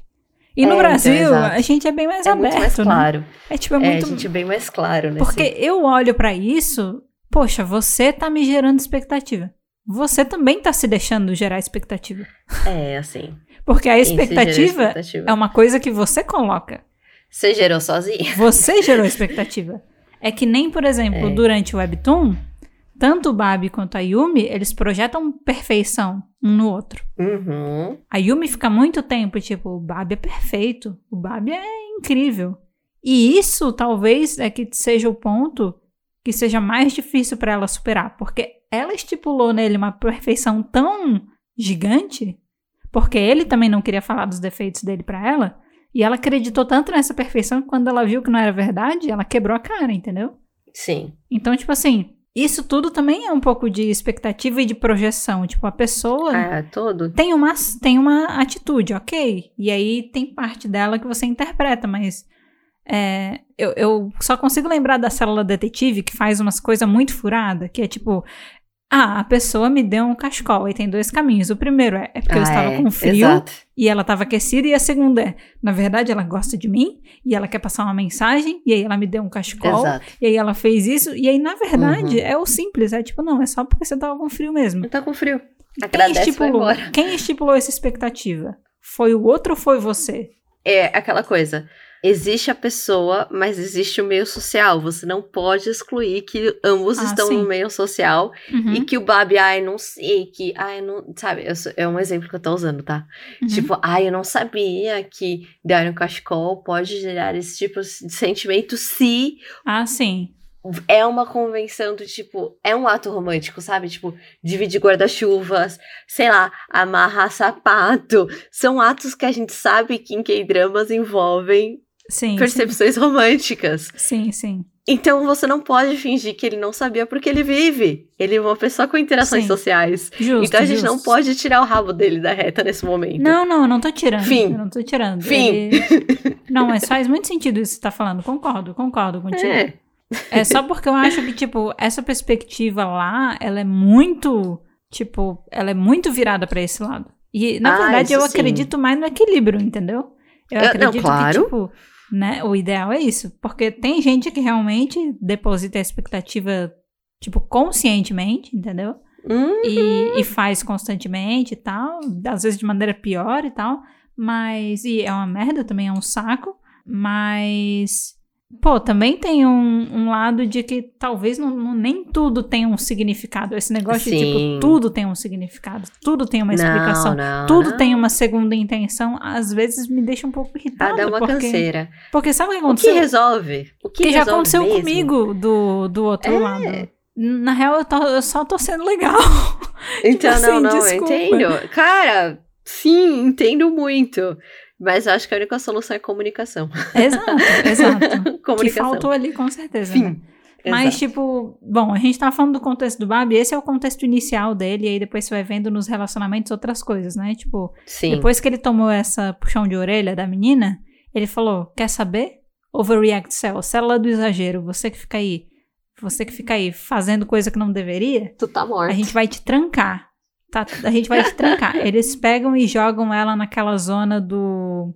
é, no fundo do coração, que é onde fica a célula da Yumi que fala o que pensa, que fala o que dá na Ah, telha. é o pensamento. Ai, Isso. como é o nome? Ele é uma das minhas favoritas.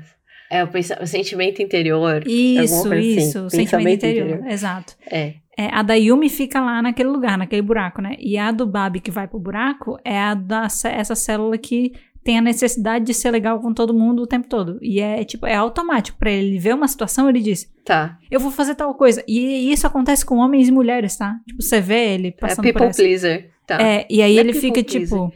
Aí Hum. ele internamente fala: não faz isso. Não faz isso. Não pode fazer isso. Não é pra fazer isso. Você já aprendeu que não é pra fazer isso. Só que ele.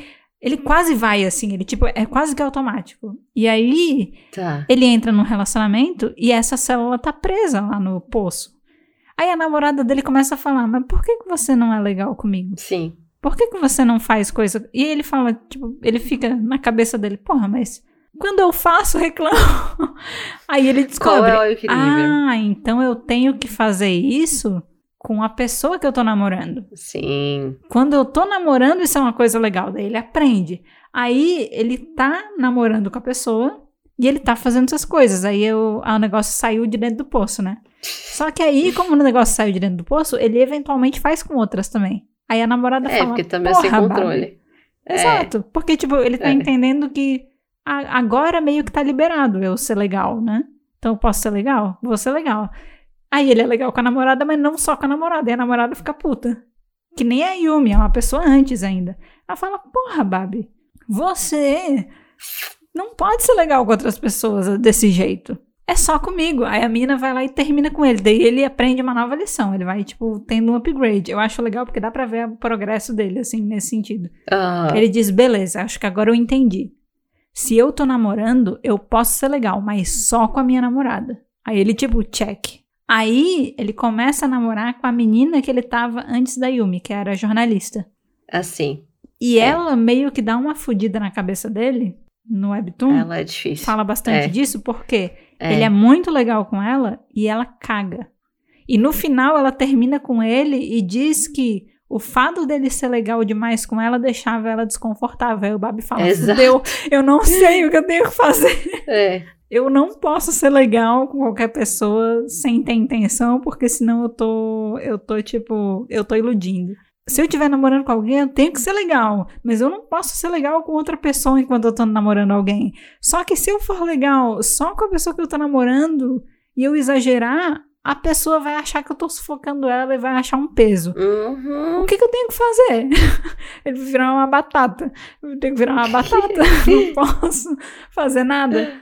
Então, tipo, essa constância de nós pra ele mexe é um pouco com a difícil. cabeça dele. É. E no Webtoon, o momento que começa a dar problema na relação dele é justamente quando a Yumi começa a trabalhar mais, que eles começam a se ver menos. E ele começa a sentir que, tipo, tem alguma coisa que tá incomodando a Yumi. E aí, quando ele tá agindo com ela, ele não tá sentindo que ela tá confortável. Que é porque ela tá com muita coisa na cabeça por causa dele. Então, tipo assim, os dois em paralelo estão com minhoca na cabeça e não conversam. As- E aí, ele, ele meio que tá achando que ela vai fazer a mesma coisa que a ex dele. E E ela tá achando que ele tá fazendo alguma coisa, tipo, que ela já passou tá se afastando. passado. É, E aí os exato. dois meio que estão com minhoca na cabeça querendo resolver e não sabem botar pra fora e aí dá problema. É. E aí quando eu vejo essa situação, eu digo de quem é a culpa? Dos dois e de nenhum dos dois ao mesmo tempo. Que não se comunicaram. É. não, é comunicação, é dos dois. É, é tipo assim, o problema é dos dois, mas ao mesmo tempo você consegue compreender os dois.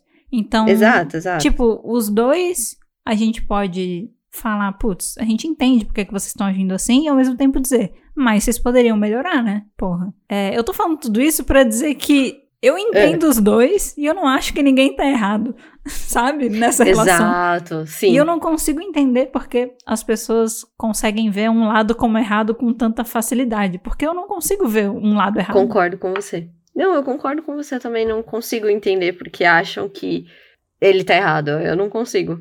Assim, Tipo, ele é 100% humano.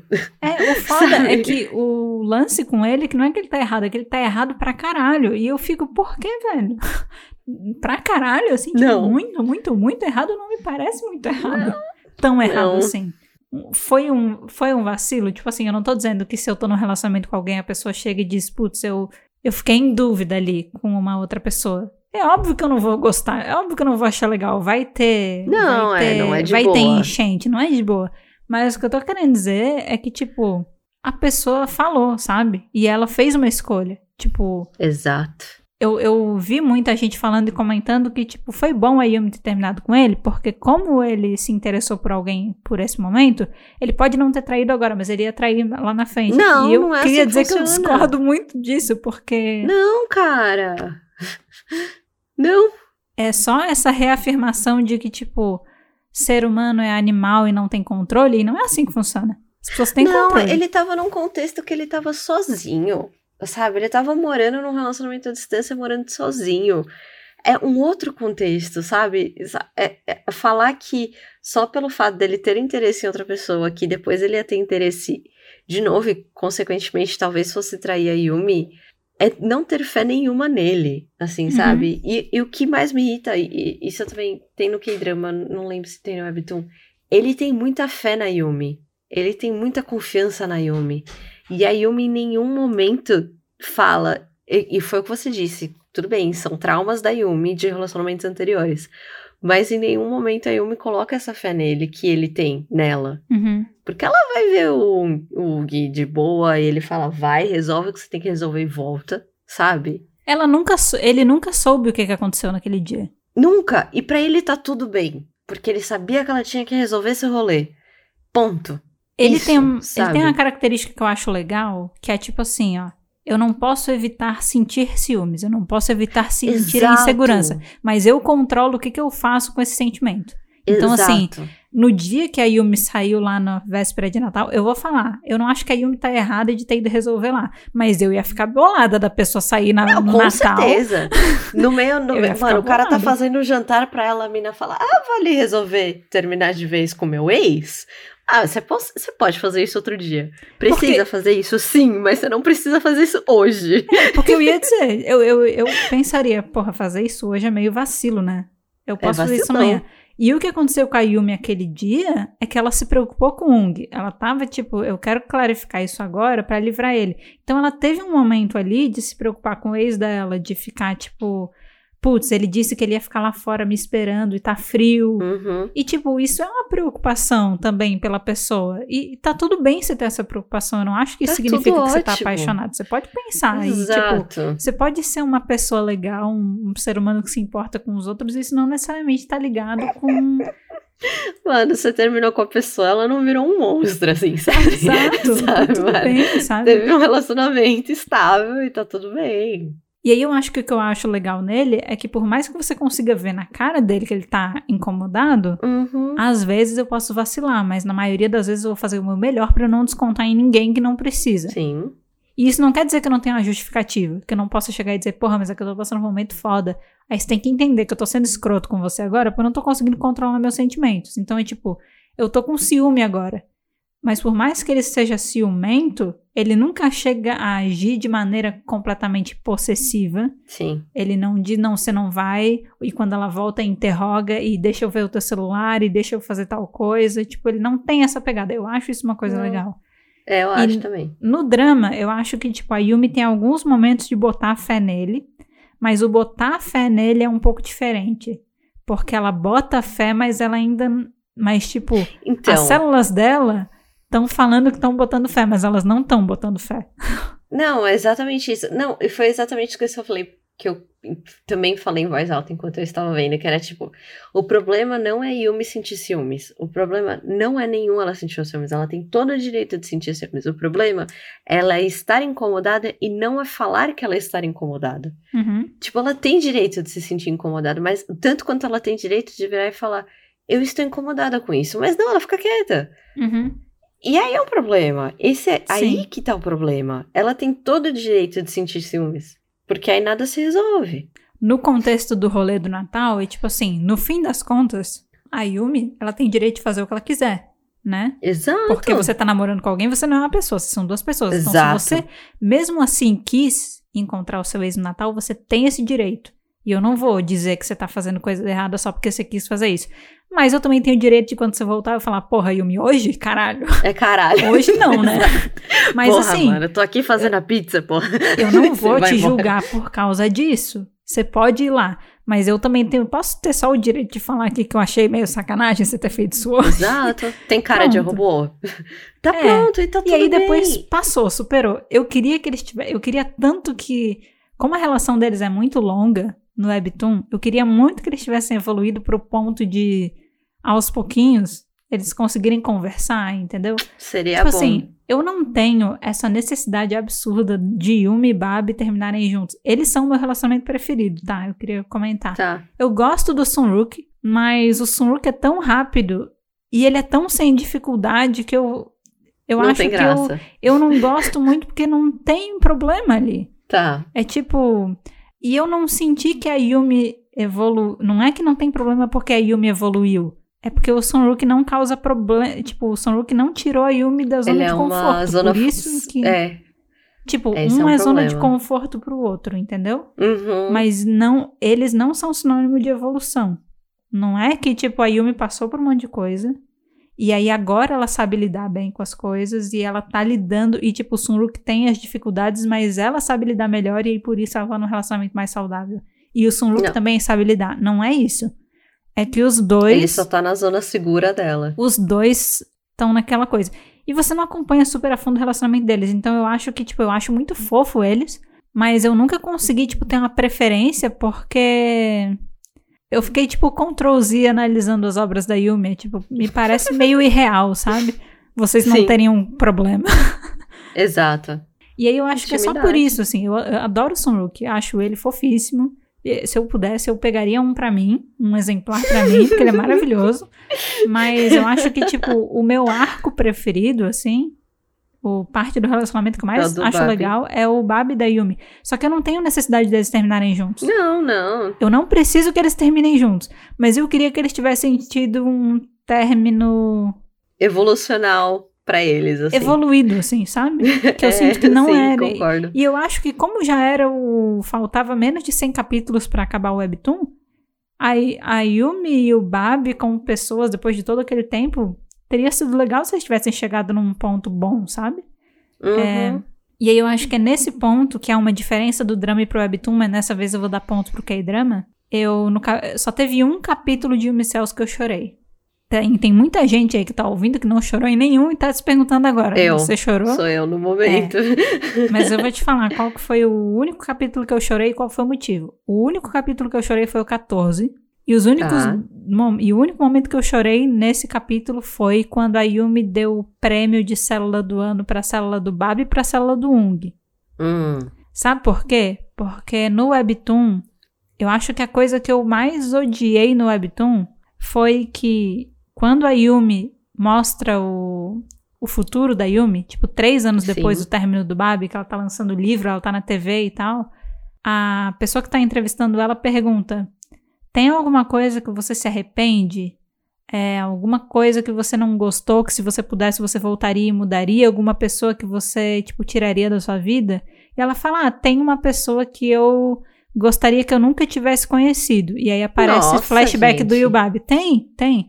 E aparece flashback do Yubab. Aí depois ela fala: mas hoje, tipo, eu entendo que foi importante e eu acho que eu não mudaria, mas, mas tipo, eu achei essa fala pesadíssimo. de uma imaturidade, não, de uma Exato. imaturidade, porque tipo assim, ele foi a pessoa, desculpa gente, ele foi a pessoa que apoiou a Yumi na carreira de escritora. O Ung não ia apoiar a Yumi na carreira de escritora. O Ung não, Não. apoiou nem ela de trocar de departamento. Vocês acham que ele ia aprovar ela sair É, exato. do negócio e carreira de escritora? A mãe da Yumi era contra. As amigas da Yumi não tocavam nesse assunto. No drama ela- elas até são mais legais, mas tipo, no Webtoon, Nem. a Yumi sai, todo mundo fala que ela tá maluca. A única pessoa que fala pra ela que ela é boa, que ela vai conseguir, que ela tem que dar tempo ao tempo e que ajuda ela a revisar os manuscritos, a, tipo, a fazer os rolês e, tipo, É E- o Bob. é o Babi, velho.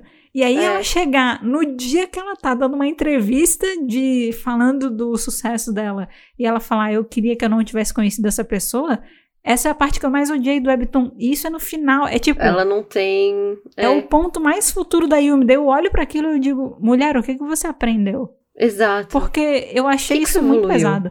É. E eu, eu achei muito legal no Webtoon, não só porque a célula do Babi ganhou o prêmio, mas porque a célula do Ung também ganhou, porque eu acho muito válido isso. Eu não sou muito, eu não sou a favor de vilanizar personagem que não é vilanesco, que não é tipo pessoa que matou gente, Exato. que sequestrou criança, que atropelou idoso, que tipo, não, não, esse tipo de pessoa eu sou a favor. Quero ver, sofrer, eu vou estar lá batendo palma.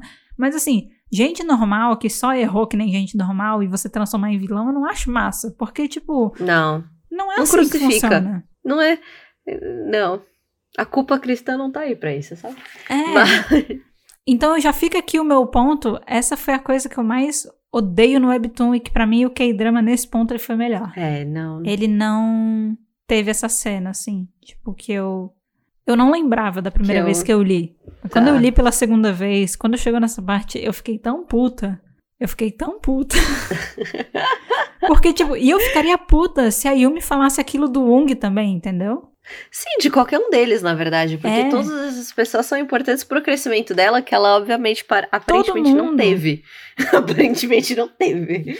Tipo assim, eu gosto da Yumi, gente, mas nesse momento. E eu gosto da Yumi do Webtoon também. Só quando chegou nesse momento, eu falei, porra, mulher, isso não. Tem momentos velho. que eu não gosto da Yumi. Tem momentos que a Yumi cansa a minha beleza. Eu amo as células da Yumi.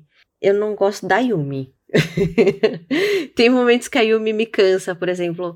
Principalmente momentos que ela tá nesse. que ela terminou com, ba, com o Yubaba e eles estão. Vamos voltar. Uhum. E ela claramente não queria ter voltado, sabe? Tipo, eu sei que ela sente falta dele, mas você não queria ter voltado. Você já terminou com ele de um jeito assim, super não disposta a conversar, super É, não, não disposta. disposta a conversar fato. É, e por... eu sei que você sente falta dele, mas você não precisa ficar com ele se você não vai conseguir bancar esse relacionamento, Uhum. sabe? Se, se eu, eu tava falando, eu falava, beleza, eles podem até voltar. Daqui dois meses eles terminam de novo. Que não Uhum. vai dar nada. Dito Sim, e feito, não os episódios pra frente terminaram. Porque, tipo. E aí ela cansa, porque ela fica. Principalmente na cena do café. As células ficam, ah, ela tem que dar uma resposta blazer. E aí, tipo, ela tem que ir Sim. embora. E nananã. E eu fico, tipo. Eu, eu achei meio vacilo do webtoon, do K-drama, sabe por quê? Porque no webtoon, relendo, você começa a perceber umas coisas. O término do Wung, o término com o Wung e o término do Babi. Eu, olha o efeito que causou na Yumi, cada um deles. Sim. Você analisa. Sim. E aí eu acho que, tipo, existem algumas. Não é teoria necessariamente isso agora, mas é que tem gente que diz que, tipo, a Yumi nunca gostou do Babi, de verdade, assim. Eu também acho. Nunca amou ele, de verdade. Porque. E aí, quando você lê o Webtoon, e você vê o. Eu acho que o K-drama ficou mais confuso. Porque eles ainda fizeram os momentos de reencontro deles serem mega emocionantes e chorar, sabe? Pedido de casamento. Aham. Mas no Webtoon, de verdade, gente, no dia seguinte a Yumi tá vivendo. Plena. Ela não tem, ela É. não tem, ela não tem maremoto. Exato. Ela não tem aquela coisa. O Babi, ele a fala dele é bem é bem marcante assim, porque o lance é que com a da 1 ele teve um terremotozinho, né? Sim. Quando ele terminou com a Yumi, ele teve um terremoto que destruiu a cidade dele inteira. E Por ele falou que o dias, terremoto é. ficou dias, dias, dias, Sim. dias. Não sobrou, sobrou uma célula, só a célula da justiça, que ficou culpando ele, que ficou dando chibatada nele de botar a culpa Ai, nele. Eu fiquei com mó dó dele. Eu fiquei, foda, é tipo, foda. "Amiga, não faz isso com Depois- você. Depois, aos pouquinhos, ele começa a voltar às outras células, mas ele fica nessa. A Yumi, ela tá vivendo. E aí, tipo assim, Exato. ela tá. A única coisa que aconteceu com ela é que agora a célula da Mordal tem chifre, a célula fashion dela perdeu o senso de moda, e a célula de poupar agora é gastadeira. E a E eu célula achei- primária é da escrita. Aí a célula primária da É escrita. bem e aí isso. tem umas paradas que eu não curti nesse negócio, porque, tipo, automaticamente, a partir do momento que a Yumi termina, que ela foca mais em trabalho, que agora ela não é uma pessoa que está olhando para relacionamento, para o amor, ela começa a ser olhada no ambiente de trabalho como alguém que escreve melhor. Sim. Então agora ela escreve melhor. Até porque então, agora não. ela não tem mais amor. Como é que alguém vai escrever melhor em uma história de romance, sendo que a pessoa tá com a célula do amor dela com ódio, gente? Pra mim é só esse negócio de tipo mulher ultra emotiva que não é. não tem lógica. E aí agora, depois que a Yumi ficou mais pragmática, né? Ela agora é uma Ah, eu não escritora interpretei melhor. assim. Eu não interpretei assim. Eu interpretei mais no aspecto de, tipo, agora o tempo que ela tem, ela foca em evolução de escrita, tipo, em estudar, em escrever de modos diferentes. Eu interpretei dessa forma. Eu pensei dessa possibilidade também, mas uma coisa que me questionou um pouco na segunda lida é porque quem fala isso pra ela é o Ctrl Z. Hum, E o Ctrl Z falava que a escrita dela não era boa porque ela não era realista. tá. Ela entendi. era muito sonhadora. Então, quando ele fala que agora ela tá bem, eu entendo que ele tá falando isso porque agora ela tá realista. E ela tá falando de relacionamento de uma perspectiva realista. Ele diz: Nossa, você agora tá escrevendo muito bem. A sua escrita tá realista. E eu fiquei tipo, porra. É porque ela não Só acredita mais no amor, agora ela escreve melhor. Uma história de romance. Teve que sofrer? É. E aí tem o lance da Fashion Cell que eu achei meio. Eu achei meio mal, assim, porque eu achei retrocesso essa parte. Porque quando ela também. termina com Ung, ela tira a força do cu e ela diz: Eu não vou ficar mal só porque eu terminei com alguém. Sim. A minha vida continua. Levanta, bota uma água nesse rosto, entendeu? Se arruma, vai pro mundo que a vida continua. E quando eu olho a Yumi fazendo aquilo, eu bato palma e eu falo: É isso aí, vai lá. É Porque a tua aí. vida O continua. mundo não parou. A tua É, vida não o vai. O não Ung, o Ung foi embora, mas você tem que continuar andando. E aí, quando ela termina com o Babi, ela vira um- uma pessoa que não consegue mais se vestir. E nem é porque ela tá Nossa. mal, porque ela não tá mal. Ela tá normal. Mas sei lá, É só porque agora ela é escritora, então ela perdeu essa. Eu, eu achei ruim também. Eu concordo. Eu, eu não concordo. achei que foi muito. É uma justificativa meio. É tipo assim: se fosse um homem, ele ia passar por isso também? Então, ah, não faz sentido. Não faz sentido, eu É, concordo. é, tipo, se ele fosse um homem, ele ia perder o senso de moda dele? Exato. Agora ela é escritora, agora ela perdeu o senso fashion porque agora ela se veste como uma escritora. Não faz sentido. Não faz sentido. Não, e tipo, agora que ela não está mais no relacionamento, ela não precisa mais se preocupar com a aparência dela. Porque ela se veste pra Não é outra mais pessoa, importante. né? Ela se veste pra outra É. pessoa. Só que E não. aí, isso é um outro ponto. Muita gente comentou sobre isso, e esses comentários também fizeram refletir, que é tipo, é, é, a gente tá aqui com uma história que tem uma protagonista feminina que foi escrita por um homem. Sim, sim. E é diferente. Sim, É diferente. ótimo ângulo. Tipo assim, poderia ser bem pior. Poderia ser bem pior. Mas. Mas não é bom. é, mas mas, isso não. não quer dizer que tá 100%. E eu acho que, tipo, a primeira vez que eu li, eu acho que eu não prestei muita atenção nessas coisas, mas eu li depois prestando um pouco mais de atenção, eu acho que eu concordo com essa olhos, visão, né? assim. Dá Exato. pra ver que tem algumas coisas. E acho que a maior problemática do Webtoon, e tem no K-drama também, mas é um pouquinho menos, mas é tipo. É 15% menos só no K-drama, tá? a Yumi não tem uma relação feminina no Webtoon que não é rivalizada. Sim, A Ruby disputou o Ugi com a Yumi, tá? sim. Aí a Ida disputou o Babi com a O Yumi. Babi. A Yoon-hee, antes dela se casar com o editor da Yumi, ela era fim do Babi, tá? Nossa. A Daun, ela era fim do Babi. A amiga do Ung era tava ali pra atrapalhar o relacionamento. É, e tem uma aquela outra menina que, se eu não me engano, no Webtoon, não acontece no K-drama, o livro da Yumi é plagiado por uma menina. Hum. Não tem isso? Hum.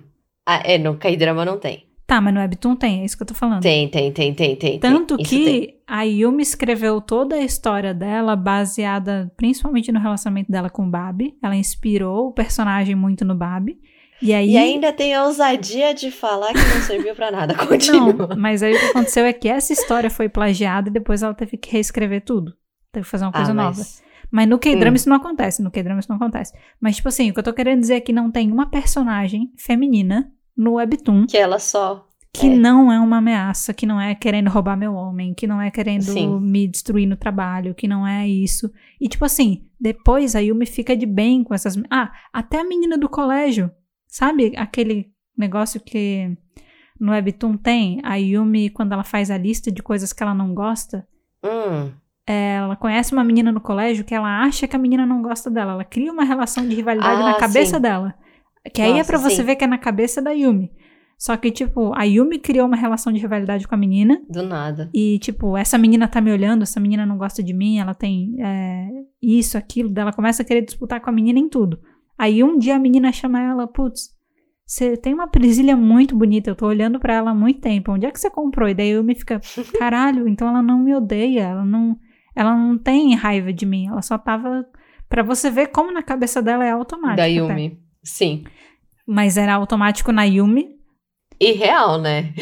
E, e isso é uma coisa bem, tipo, tóxica. Escrita por homens. escrita por homem, de tipo, todas as mulheres são ameaça, porque todo mundo quer o meu homem, É, todo mundo quer. A mulher só eu- tem. A única coisa que uma mulher fala é sobre homens e só gosta de homens, e todas as percepções são para homens. E, e essa é uma outra coisa que eu acho que depois do ponto que eu falei lá, é a outra coisa que eu mais odeio no Webtoon, é isso. É, tipo, perceber É. que não tem uma mulher, eu acho que assim, é a mãe da Yumi. Só tem a mãe da Yumi.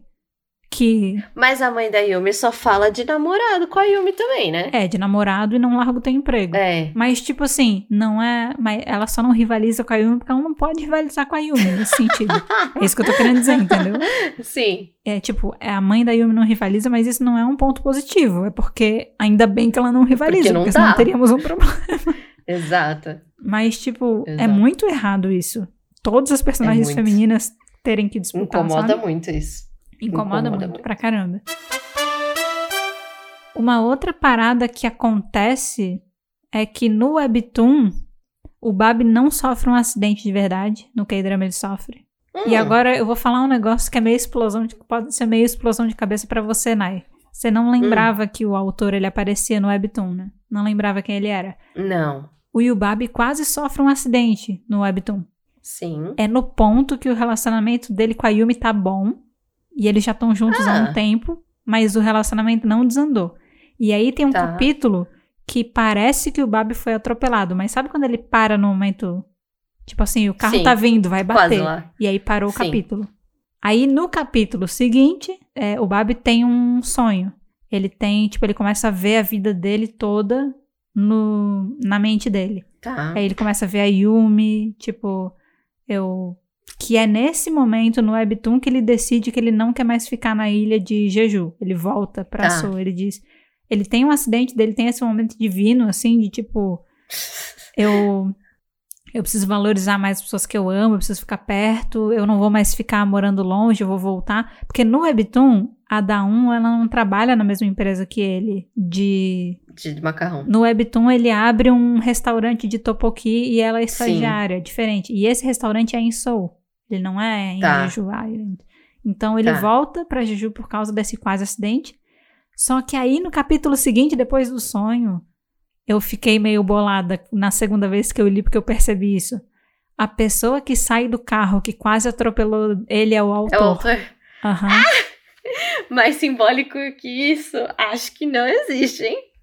Mais na cara dura. Quando eu olhei pra aquilo, depois de eu já ter várias coisas, eu disse: caralho, você dava sinais que você ia fuder com esse personagem mesmo, né? Você nunca gostou dele. Você não nunca gostava dele. desse personagem.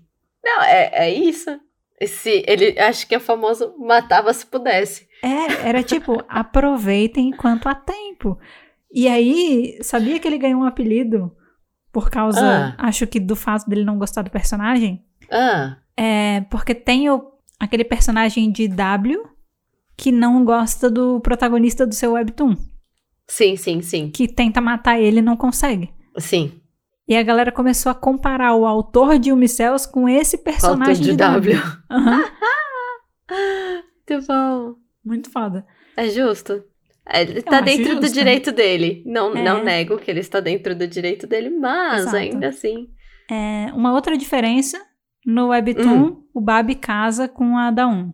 Com a, com a, com a estagiária? Ele casa. uhum. No K-drama, o Yubabi, ele só tá lá pra servir até o final. Ele não É, tem não. uma vida depois. Todos os homens também estão só, tipo. Então só ah, pra servir. É, Só pra servir. É. Não, é que meu problema é que a menina é representada como muito jovem, né? Como uma criança. E eu acho que não casa muito com a personalidade do Yubabi, sabe? Apesar dele ter essa necessidade de ser o herói, o complexo de querer ser o herói, Uhum. acho que ao mesmo tempo dá uma cansada, né? Bom, É, essa é uma coisa que eu não gosto. Ela tem 23 anos. então. E, E ele tem 33? tem 30. Não, acho que não é 33. Acho que é, é talvez Se isso. a Yumi tem 32, É, ele deve ter E eu 33. assim. falo que eu não vou falar que eu não gosto disso. Assim, ó, eu não tenho problema com. Eu falei isso no Twitter, já vou falar aqui. Eu não tenho problema com diferença de idade, tá? Tem. Tipo, não tenho problema. Mas eu tenho problema especificamente quando essa diferença de idade tem uma. A ponta mais nova não passou de 25 anos ainda. Entendeu? Hum, Eu tenho sérios problemas com isso. Eu não acho massa. Tipo, eu não acho legal. É, não, eu E- também. e, e eu não, não acho correto, eu não acho que não acho que casa muito assim. Então eu vou falar que esse é um problema que eu também não curto no Webtoon, o fato dele terminar tipo com a menina de 23 anos, sabe? Ele com É. Eu não- 30 a- e poucos. Não curto. Além de todo esse aspecto que você disse que eu concordo, eu também acho que a personalidade deles não é justificável, sabe? Ele não parece ser o tipo de pessoa É, que teria um relacionamento com uma pessoa muito mais nova, que na verdade não é nem mais nova questão só de idade, mas questão de percepção do mundo também, sabe? Sim, sim. A- ela é muito, de- ao meu ver, eu juro, eu vou usar essa palavra, chata. ela é muito adolescente ainda, Romântica, sabe? Ela é, tipo, incurável e é, tal. ela é não- meio chata. E ele não parece ser esse tipo de pessoa, sabe? Não dá pra, tipo, casar. é Uhum. outra coisa. É, tipo, não parecia ser o perfil da namorada dele antes da Não. Yumi. Não era o perfil Nem da a A gente Yumi. fala que a Yumi tem algumas coisas, mas, tipo, a Yumi não era nesse nível, assim. E eu acho estranho, realmente, viu? Eu acho meio estranho. Ele é o tipo de pessoa que dá suporte, que dá totalmente apoio pra pessoa crescer, mas a pessoa, sei lá, já é madura. não sei A explicar. pessoa tem capacidade, ela quer crescer, ela sabe, ela tá, Ah, tipo, imagina, ponto... você sai de um relacionamento que a mina, sei lá, tinha largado o emprego com a maior cara e coragem pra começar a escrever e tudo mais pra uma, sei lá, estagiária. É que derruba os pratos na sua, no seu restaurante. Que ri sozinha. E começa a rir Sabe? porque a tua cara tá suja de molho. É, tipo- sabe? É meio foda, é meio foda. É, não, eu- não acho incrível. Eu não acho também. E, tipo, e o Webtoon pinta eles como o casal da vida. Eu fico, mano, sério mesmo? sério mesmo? tipo assim, no É. fim eu acho que eu só torço porque eu quero que todo mundo seja feliz. Eu fico meio Exato. frustrada porque o Ung termina o Webtoon ainda meio que na esperança da Yumi. Tipo, velho, Cachorrinho. vai tadinho. viver a sua vida, Ung. Eu fico, autor, você quer isso pra você mesmo no Webtoon? Exato. Deixa esse homem viver, deixa o Ung ser feliz, conhecer alguém legal, sabe? Não. Eu fiquei muito feliz no K-drama quando ele encontra o Ung encontra a Yumi de novo, né? Depois que eles tinham terminado.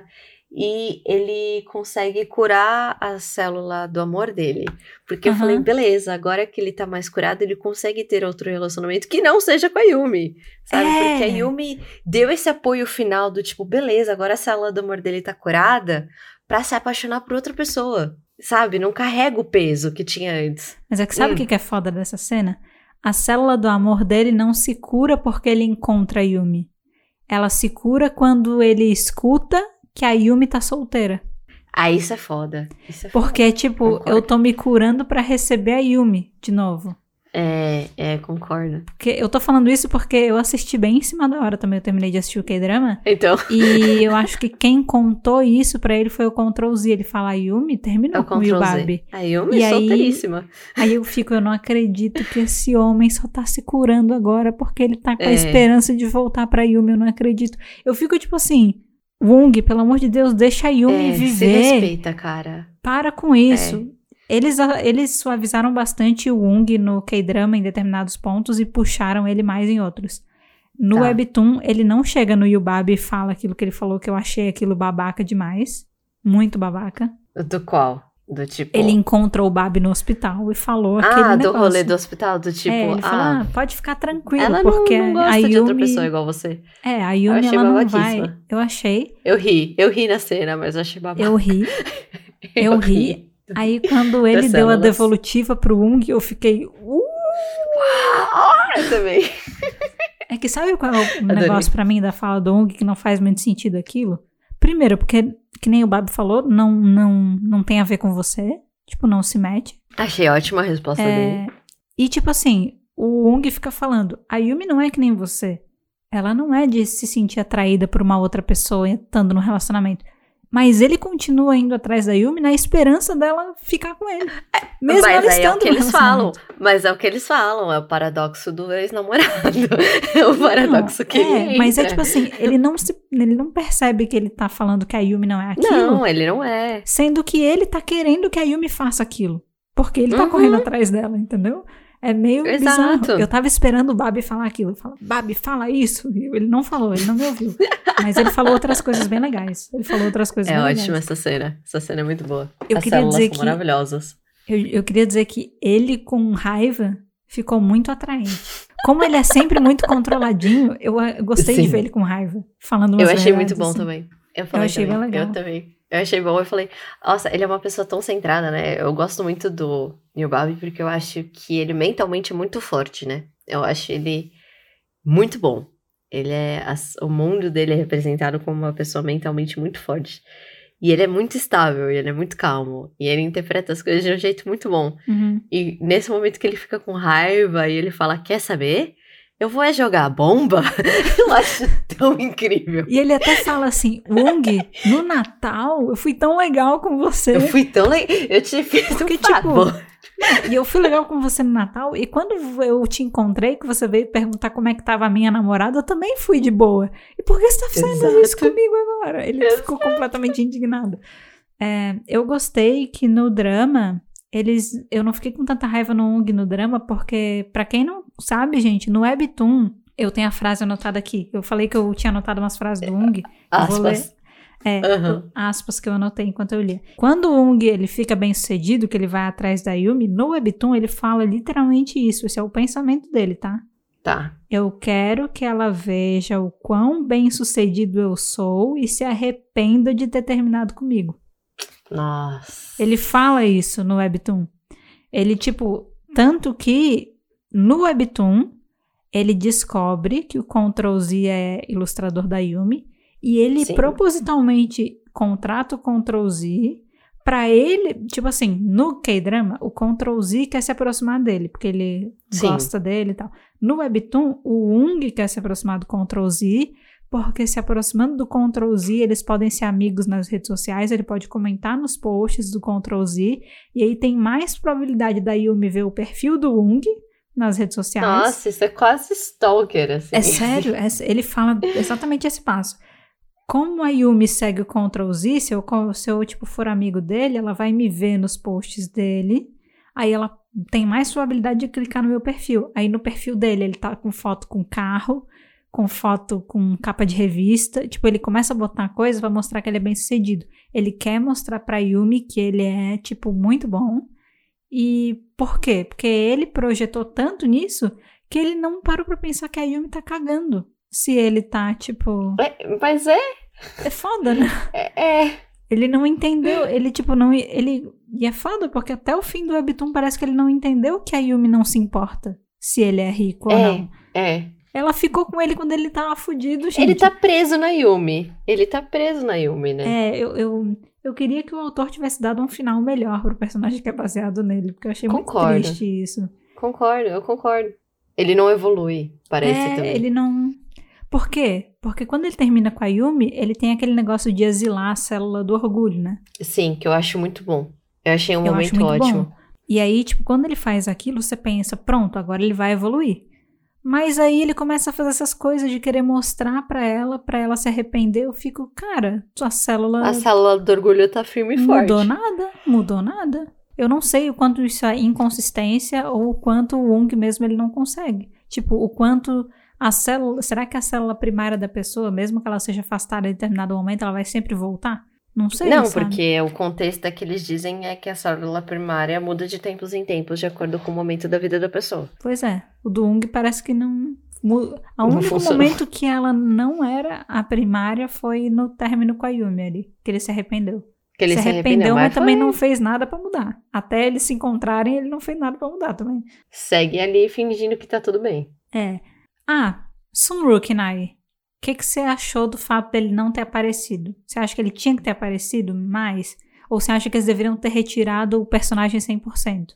Eu, particularmente, sinto que se fosse pra aparecer, tinha que ter aparecido o famoso fazer direito. Aham. Mas eu sinto que deveria. Eu, eu sinto muita falta da Yumi ter ficado sozinha. No final, né? Muita falta. É. Eu gosto da ideia que ela precisa desse momento dela sozinha pra, pra ter Uhum. evolução.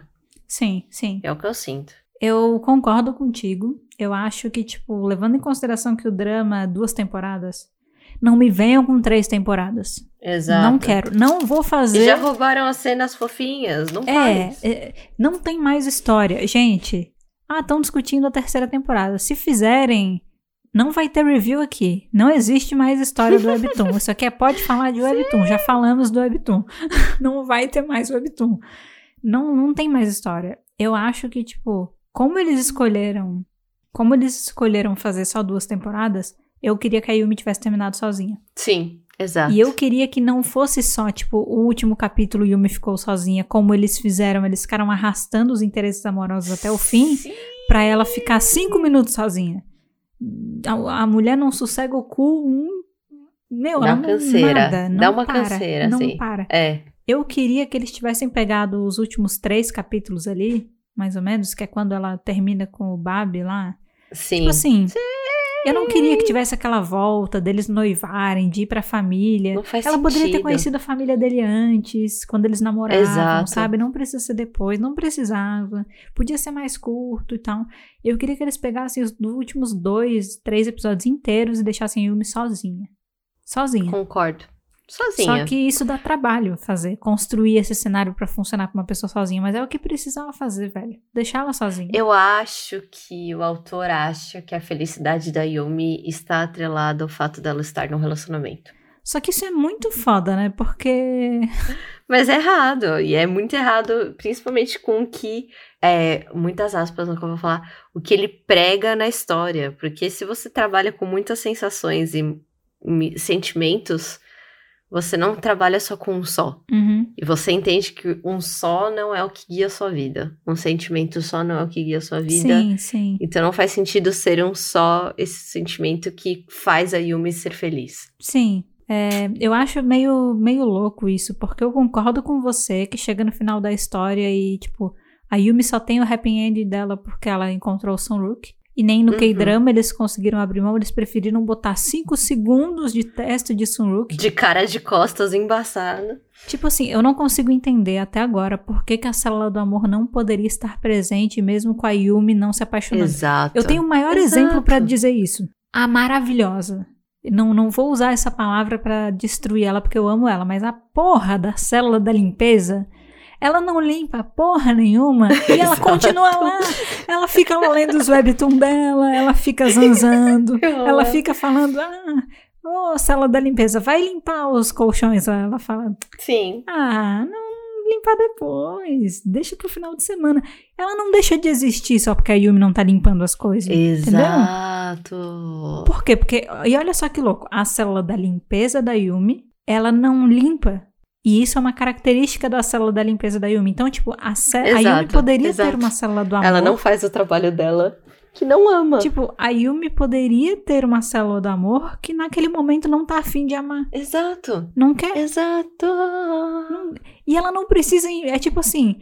Aí, é como se a Yumi fosse tão desesperada e desenfreada que o único jeito dela não entrar no relacionamento é se você pegar a porra da célula do amor dela E, e, jogar trancar na a puta menina. que pariu. E não precisa ser isso, entendeu? Exato. Exato. Cara, a célula do amor da. Yumi teve que ir pra outro planeta pra ela não ter a necessidade de namorar. Isso não é Mano, crescimento, não faz velho. sentido. Não, não faz sentido, não faz sentido nenhum. Pra ela conseguir, entre muitas aspas, focar em ser escritora. E isso é uma coisa que me deixa meio confusa, porque eu concordo com você. O autor do Webtoon, ele fixa essa ideia, sim, com meio do andamento da história, mas ao mesmo tempo tem várias frases de efeito da Yumi de tipo. Sim! Eu não preciso estar num relacionamento. Mas você não tá me mostrando em ações que você realmente tá acreditando Me prova! Me prova! Me prova. Exato, tipo assim, velho, eh, tipo assim, palavras bonitas, mas a ação, cadê a ação? Cadê o dever de casa feito? Cadê a- o, o hábito desenvolvido? Cadê o. Tipo, falta, sabe? Me dá uma agonia isso. Eu fico, tenho vontade de ficar chacoalhando o autor assim, ô meu filho, foca aí. eu acho que na situação duas temporadas eu preferia também. Sunrook não aparece, nada dele aparece. E ela fica sozinha. E ela fica sozinha. É isso. É. É uma evolução maior.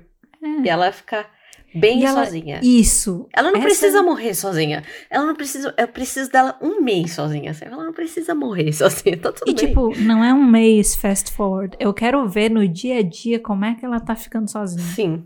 E como é que ela tá exato. ficando bem e sozinha. feliz. E feliz É, sozinha. Eu não sabe? quero só ver ela trabalhando sozinha. Ela vai continuar trabalhando sozinha. Eu quero ver ela, tipo. Sério? Curtindo, fazendo. A gente tem. Ô, Nai, eu vou te falar uma coisa. Tem um pouquinho disso no 14, mas eu quero mais, entendeu? Eu preciso de pouco. mais tempo. Porque não é o que a construção. Porque não é o que a série me prega.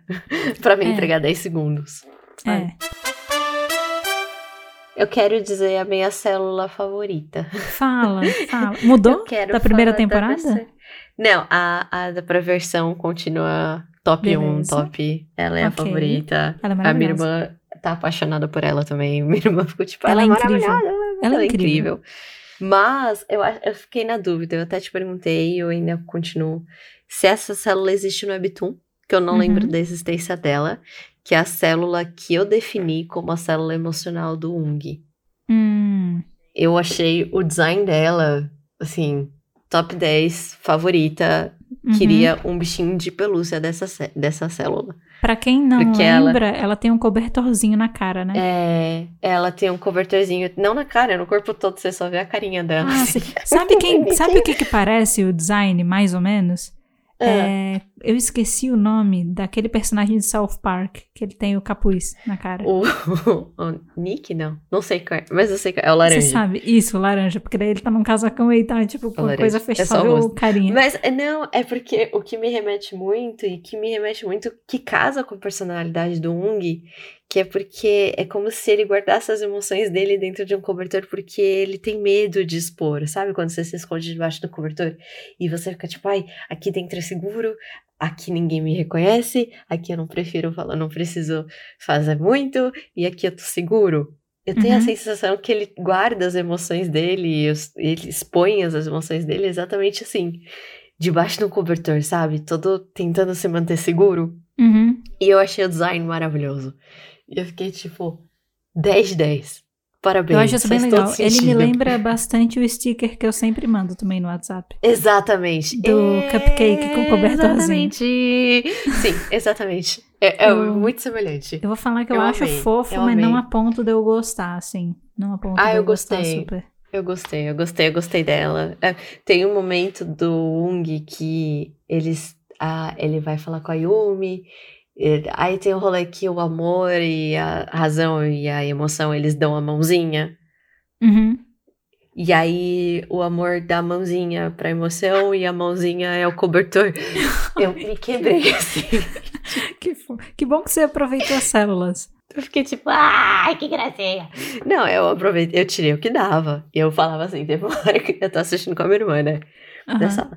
E a minha irmã precisou resolver algumas coisas de trabalho e resolver algumas coisas na cozinha. Ela falou assim, Nayana, quando as células aparecer, você pausa e me chama. O resto pode continuar vendo, mas se as células aparecerem, você pausa e me chama. Eu falei, tá bom, deixar. sua irmã, poderia ser chamado Céus. Só. Só céus. Só céus. Céus. Qualquer céus ela assistia. Mas eu imagino que pra, pra psicóloga é incrível É, ficar vendo ela isso. tava pirando. Ela é, tava é muito legal. Eu continuo gostando muito da célula dos, dos afazeres domésticos, eu não consigo. Eu gosto muito dela. Eu acho, ela assim, ela apareceu pouquíssimo, Pouquíssimo, pouquíssimo ela nessa quase não temporada. aparece. mas quando ela aparece é impacto. É, é atitude. Ela é ótima. A mesma atitude, foda-se, que eu amo. Eu amo a célula. Mas é tipo, é a Ela é da Yumi. Porque a do Ung, ela limpa muito bem. Eu não quero uma pessoa que. Eu quero a da Yumi. Exato. A da Yumi. Se eu pudesse, eu queria uma pelúcia dela. Ela com aventalzinho, com coisinha, adoro. É, Eu com a célula da emoção do Ung. é, e eu gosto também. Eu acho engraçado, e isso acho que só foi desenvolvido engraçado nessa temporada, principalmente. A Yumi Da Defender. ansiedade. A Yumi Defender. Que Ah. ela odiava o Babi na primeira temporada. E Sim. aí ele virou o presidente do fã clube. O presidente do fã clube. E essa célula ela tem voz grossa. E eu acho Ela maravilhoso. é. Ela com a arminha. Eu acho que o- a, a primeira Porrinhos. temporada dela é muito engraçada. Mas, tipo, essa segunda é muito boa. E uma outra célula que eu gosto muito é o juiz da Yumi. O juiz. Porque ele é totalmente biased em relação a Yumi. E aí, tipo, qualquer coisa, ele tá. Você tá falando que a Yumi não faz isso direito? Você tá Você tá que. falando mal? é, que a Yumi ele é tá tipo. errada? a- tanto que quando a Yumi termina com o Ong, ela vai beber na cozinha, né? Sim. E aí, tipo, ela começa a cantar. E. Ah, essa é uma coisa legal que aconteceu na segunda temporada, que não rolava na primeira. Tem várias cenas em que as células vão pro mundo real. Sim, achei bonitinho. Tipo, a gente não vê mais elas só no cenário Só da cidade.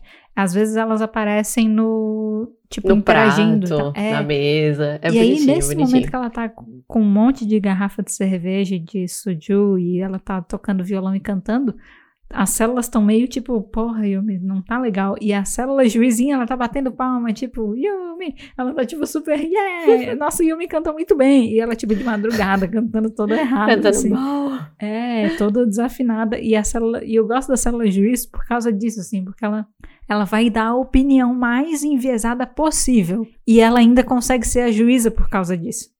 É, exato. Tipo, tu tem noção que a célula que nunca vai dizer que a Yumi tá errada é a que bate o martelo? É a do juiz. Exato. Será que É isso não diz muito? isso. Será que isso não diz muita coisa? Perigosíssimo.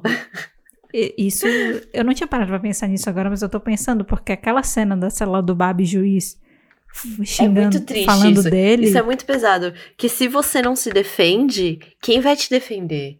E olha Pois é. como. eu- por isso que eu achei muito pesado essa cena do Yobab se culpando. Tipo assim, eu É. acho importante um- uma parte dele refletir, mas eu acho que naquele nível eu acho pesado, sabe?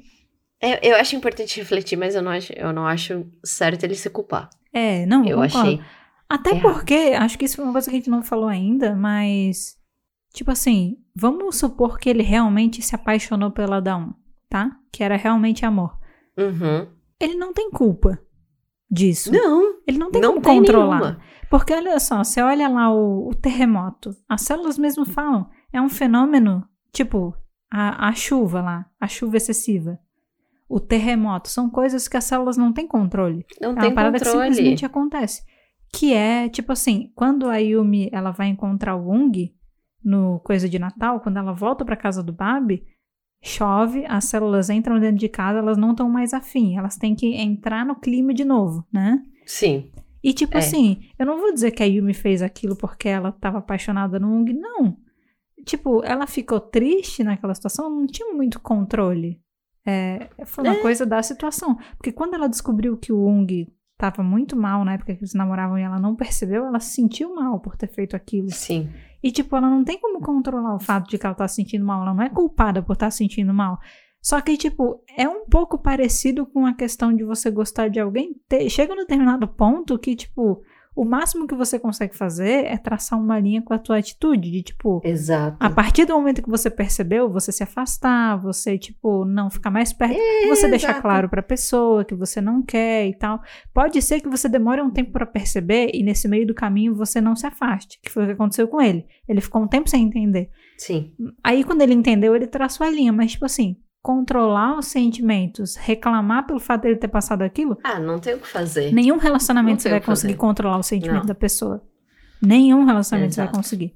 Você pode tentar ao máximo, você não consegue. Então, tipo, eu concordo com você. Ele se julgar por ter se sentido balançado é muito triste, porque ele não tem como controlar. Concordo. Não, eu concordo com tudo que você tá falando. Eu acho que a gente, no momento, estamos sendo as maiores defensoras do, Foda, do eu- ninguém nunca vai botar fé em mim, que eu tô dando uma opinião que não é enviesada, mas eu tô realmente dando essa opinião. Não, eu tô, eu tô, eu tô na real, porque a minha opinião, pelo menos, claramente não é. E como nós estamos concordando no mesmo Sim. nível, não é só porque, tipo, ah, é o Jin que interpreta ele. Não. É, ai, ele é tão Bases- bonito, aí eu me devia ter ficado com ele porque ele é muito bonito. Tipo, não. Não. Aí eu não, Não tinha que é ter o ficado aspecto. com ele nem com o Ong. E, e sozinha. Sozinha. Vai, Exato. Yumi, sozinha. Sozinha. Sozinha e feliz. Sozinha e feliz. Vai. Eu acho até que eu gosto um pouco mais do Bab do Webtoon. Tirando o fato de que ele fica com uma menina de 23 anos depois. Sim. Mas, tipo, porque o, no K-drama, eles botaram ele com. Ele, ele, ele mentiu muito no K-drama. Ah, ele mentiu pra caralho na parte do acidente. Eu fiquei meio tipo, porra. É, Cara, tipo, É não. E, e isso é uma parada que não rola no Webtoon. Sendo que todo mundo fala que o Bab do Webtoon é bem pior que o do drama. E eu não sei se eu concordo muito com isso. Porque, tipo, talvez a galera só pense isso porque no final ele não ficou com ninguém. Mas, Hum. tadinho, velho. Coitado. Ele não pode, tipo, ele e o Wong não podem ser felizes. Eles não A podem ficar com Yumi, ninguém. é, exato. A Yumi com o Exato. Sunruk, todo mundo feliz agora. Tipo, se o Wong ficasse com a CI, ia ser uma merda. Se o Babi ficasse com a, com a, com a Daon, ia ser uma merda. Mas eles também têm direito de ser feliz, velho. E a Yumi também tem direito. Todo mundo tem direito de ser feliz. Todo mundo tem direito de ser feliz. É. Então eu não sei se a galera não fala isso em comparação à versão dele do drama ou do Webtoon, porque no, no Webtoon ele fica com a menina, de fato. Hum, E aí, tipo, no K-drama não. Mas eu acho que. talvez. Eu, eu, eu consigo entender mais ele no Webtoon, porque o Webtoon ele explica mais as coisas. E aí eu fico. Ele tipo, explica melhor. que legal. E no É. K-drama, eles, o, o personagem dele faz umas coisas diferentes. E aí, como não tem contexto nenhum, tipo assim, o que ele faz de igual no K-drama, mesmo que não tenha explicação, eu me apego à explicação do Webtoon, porque é a mesma coisa. Você Então- sabe. Então eu Porque digo. você sabe. É, aí eu fico, tá, eu li o Webtoon, então eu sei porque ele tá se comportando assim, porque no Webtoon ele faz isso por causa disso. Agora, quando eles adicionam uma parada diferente, tipo, ele se acidentou e não quis falar, Não faz sentido. aí eu fico assim, isso não tem no Webtoon. Não tem essa explicação. E eles não estão me explicando, tipo, a explicação do K-drama ela não é plausível. É. Então a minha cabeça tá com um monte de ponto de interrogação. Aí eu acho que é por isso que eu acabo curtindo mais ele no Webtoon, sabe? Sim. Como pessoa, Não, assim, como sentido. pessoa. Bom, gente, a gente já falou muita coisa, tudo meio fora de ordem, porque é uma loucura, é um tema complexo. E agora a gente quer trazer um pouco de comentários de pessoas que participaram da discussão com a gente, tá? Então, a gente tem aqui algumas coisas para trazer para vocês e eu quero começar o comentário da Jo. Ela mandou a opinião dela como alguém que assistiu o OK Drama, tá? E ela falou assim: Acho que faltou dar um espaço maior para as células do Babi. O editor do livro da Yumi teve um episódio quase inteiro mostrando as células dele. Sim! Nem mesmo as células do Babi foi visto tanto tempo em um episódio só, o que precisava para ser explicado várias coisas. A gente falou bastante Sim! disso, né? Concordamos super. Aham. Uhum. É, demais. Sim, Jo, a gente também acha. Ainda mais porque isso existe no Webtoon. Exato. Então, eles não iam inventar roda. Já estava feito. Tava feito. Gente, tava feito. Sabe? Tava feito. É, e aí agora eu quero trazer o comentário da Vicky. A Vicky fez uma threadzinha no Twitter, tá? Então eu vou ler aqui a sequência de tweets dela. Ela falou assim: Recém terminei de assistir o Micels 2, finalmente, e talvez eu tenha me atrasado para opinião no arroba falar de Webtoon. Nem atrasou, tá na hora. Tá na hora certa. Mas igual resolvi falar. Ambos, webtoon e drama, eu gostei bastante, apesar de os temas e acontecimentos mexerem um pouco com a minha ansiedade. acho que faz sentido. Tem, tem coisas que mexem bastante mesmo. no Webtoon, eu senti falta algumas vezes de maiores explicações em alguns acontecimentos que pareciam passar batido. Senti que o término do Bab em diante pareceu corrido, quando no início da história era bem explicadinho, e tudo isso eu acho que foi mais explorado no drama. Coisa que eu gostei bastante. Sobre o Wung, eu tive muito ranço do que ele se tornou no Webtoon, parecendo tá. que só queria se exibir por ego mesmo, onde no drama isso foi bem aliviado. Ficou impossível para mim sentir raiva. É. Eu concordo. O Ung virou gostável Concordo. no final do é. K-drama. Mesmo, Você falou que pegaram mais leve. É. Mesmo ele dando aquele ataque pesadão no Bab lá, que eu fiquei meio tipo, uou. Wow. Porque o problema não foi só aquilo que ele falou. Depois ele meio que começou a. A se exibir, como é, de. A da... ah, você ainda trabalha lá, né? Você é, é. chefe de equipe. E eu acho é, isso é, muito meio babaca. chatão, assim. É chatão, assim. Cara, é eu não. Onai, eu não consigo. Eu vou falar uma coisa. Gente desse tipo, que faz esse tipo de coisa, para mim, o meu olho. É, eu achei chatão. O meu olho, ele vira 180. Ele vai para trás na hora. Eu não consigo.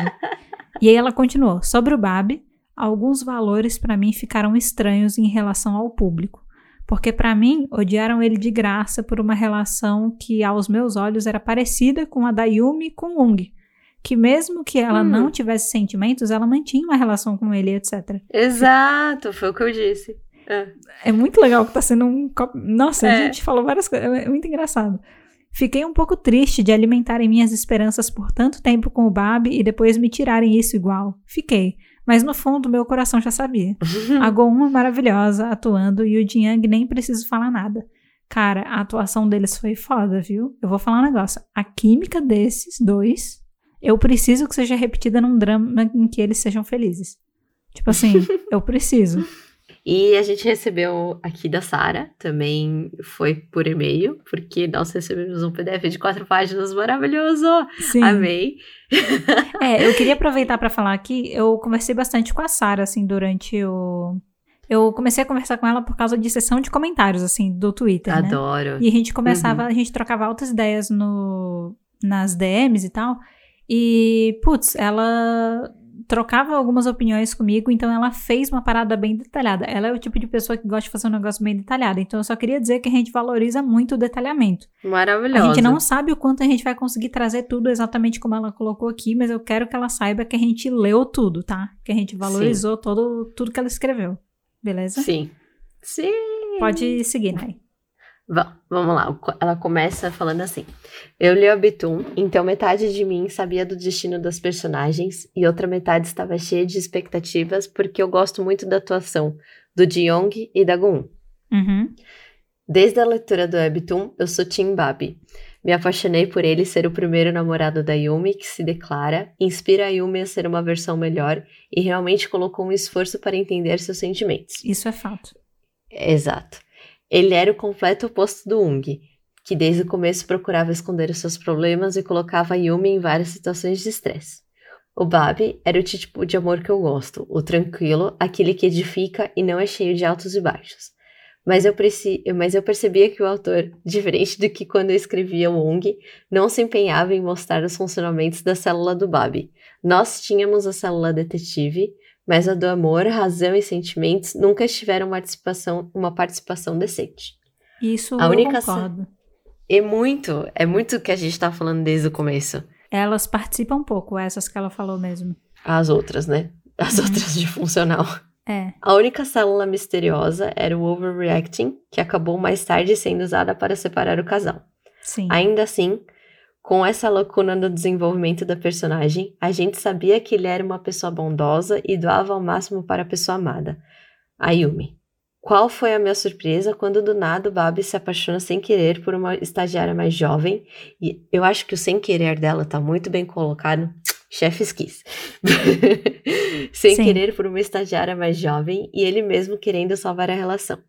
Yumi não pensa duas vezes e termina com ele. Já tinha ouvido os rumores que o termo dele seria péssimo e mais tantos xingamentos, não sabia o tanto que ficaria sem entender a progressão da história. Babi e Yumi tiveram um relacionamento mais duradouro do Webtoon, sem dramas, e tudo terminou assim, num piscar de olhos. Não somente isso, mas o autor também traz de volta o Ung, que continua um crianção para tentar, tentar uma segunda chance com a Yumi. Faz algum sentido? Che segue a história, Babi e Yumi dão uma segunda chance para o amor, mas eles terminam novamente e não vemos motivo. Apenas rápidos flashbacks do futuro onde Babi estava casado com a estagiária. Posso falar uma parada sobre isso? Hum, Esse excesso de flashbacks do Webtoon eu não gosto. tem muito. É, e não é um É. é flashback pro futuro. É, tipo, essa é uma coisa que eu queria É um trazer flash aqui. forward. É um flash forward. A Yumi toma muitas decisões importantes baseadas em intuição. Hum, E isso é de pessoa para pessoa, mas eu não sou a pessoa que acredita que intuição é um critério importante para você. ah, pra decisão não é. Exato. E tem um- alguns momentos, principalmente no relacionamento com o Babi, que ela tem uma intuição. Uhum. E eu acho que isso, tipo, isso me incomoda um pouco, essa coisa, sabe? O Babi também tem essa intuição, tipo assim, o Babi teoricamente pediu a Yumi em casamento porque ele tem a intuição de que ele vai ser feliz casado. Só que não. Mas na Não verdade, com a visão da intuição dele é ele casado com a Daum, sabe? É um negócio louco. Eu não gosto dessa perspectiva do autor de ficar botando intuição em coisa que me desculpa. Porque isso não, Não é tem a ver intuição. com Isso intuição. não é intuição. Isso não é intuição. É tipo, Vamos você lá. pega uma moeda, joga pra cima e tipo, não, não, É, isso não é intuição. Eu acho legal a célula da intuição lá, da lampadinha, acho ela massa o conceito dela. Eu acho que é um ótimo traço de personalidade, mas eu acho que. É não. legal, mas tipo assim, o tanto que ela é explorada no Webtoon, nos momentos assim, principalmente ali no término com o Babi, me incomoda. E ela aparece não só pra Yumi e pro Babi, eu fico, velho, por que que vocês estão dando tanto valor pra isso? É como se vocês não tivessem capacidade de mudar nada na vida de vocês. É como se vocês Sim. tivessem só que e seguir. Seguir a intuição. Eu acho, É, não eu faz acho isso sentido. bem chato. Bom, vou continuar. Uhum. Nunca quis xingar tanto o autor na vida. Eu já li muita coisa questionável. Amei. Ele não somente acabou com um relacionamento saudável, mas colocou meu personagem favorito casado com, como pivô da relação e repetindo a frase que acabou com tudo. You are cute. Nunca odiei Babi, nem mesmo nesse momento. Ele era como se tivesse, era como se eu estivesse lendo outro personagem ali de tão fora do personagem que ele estava.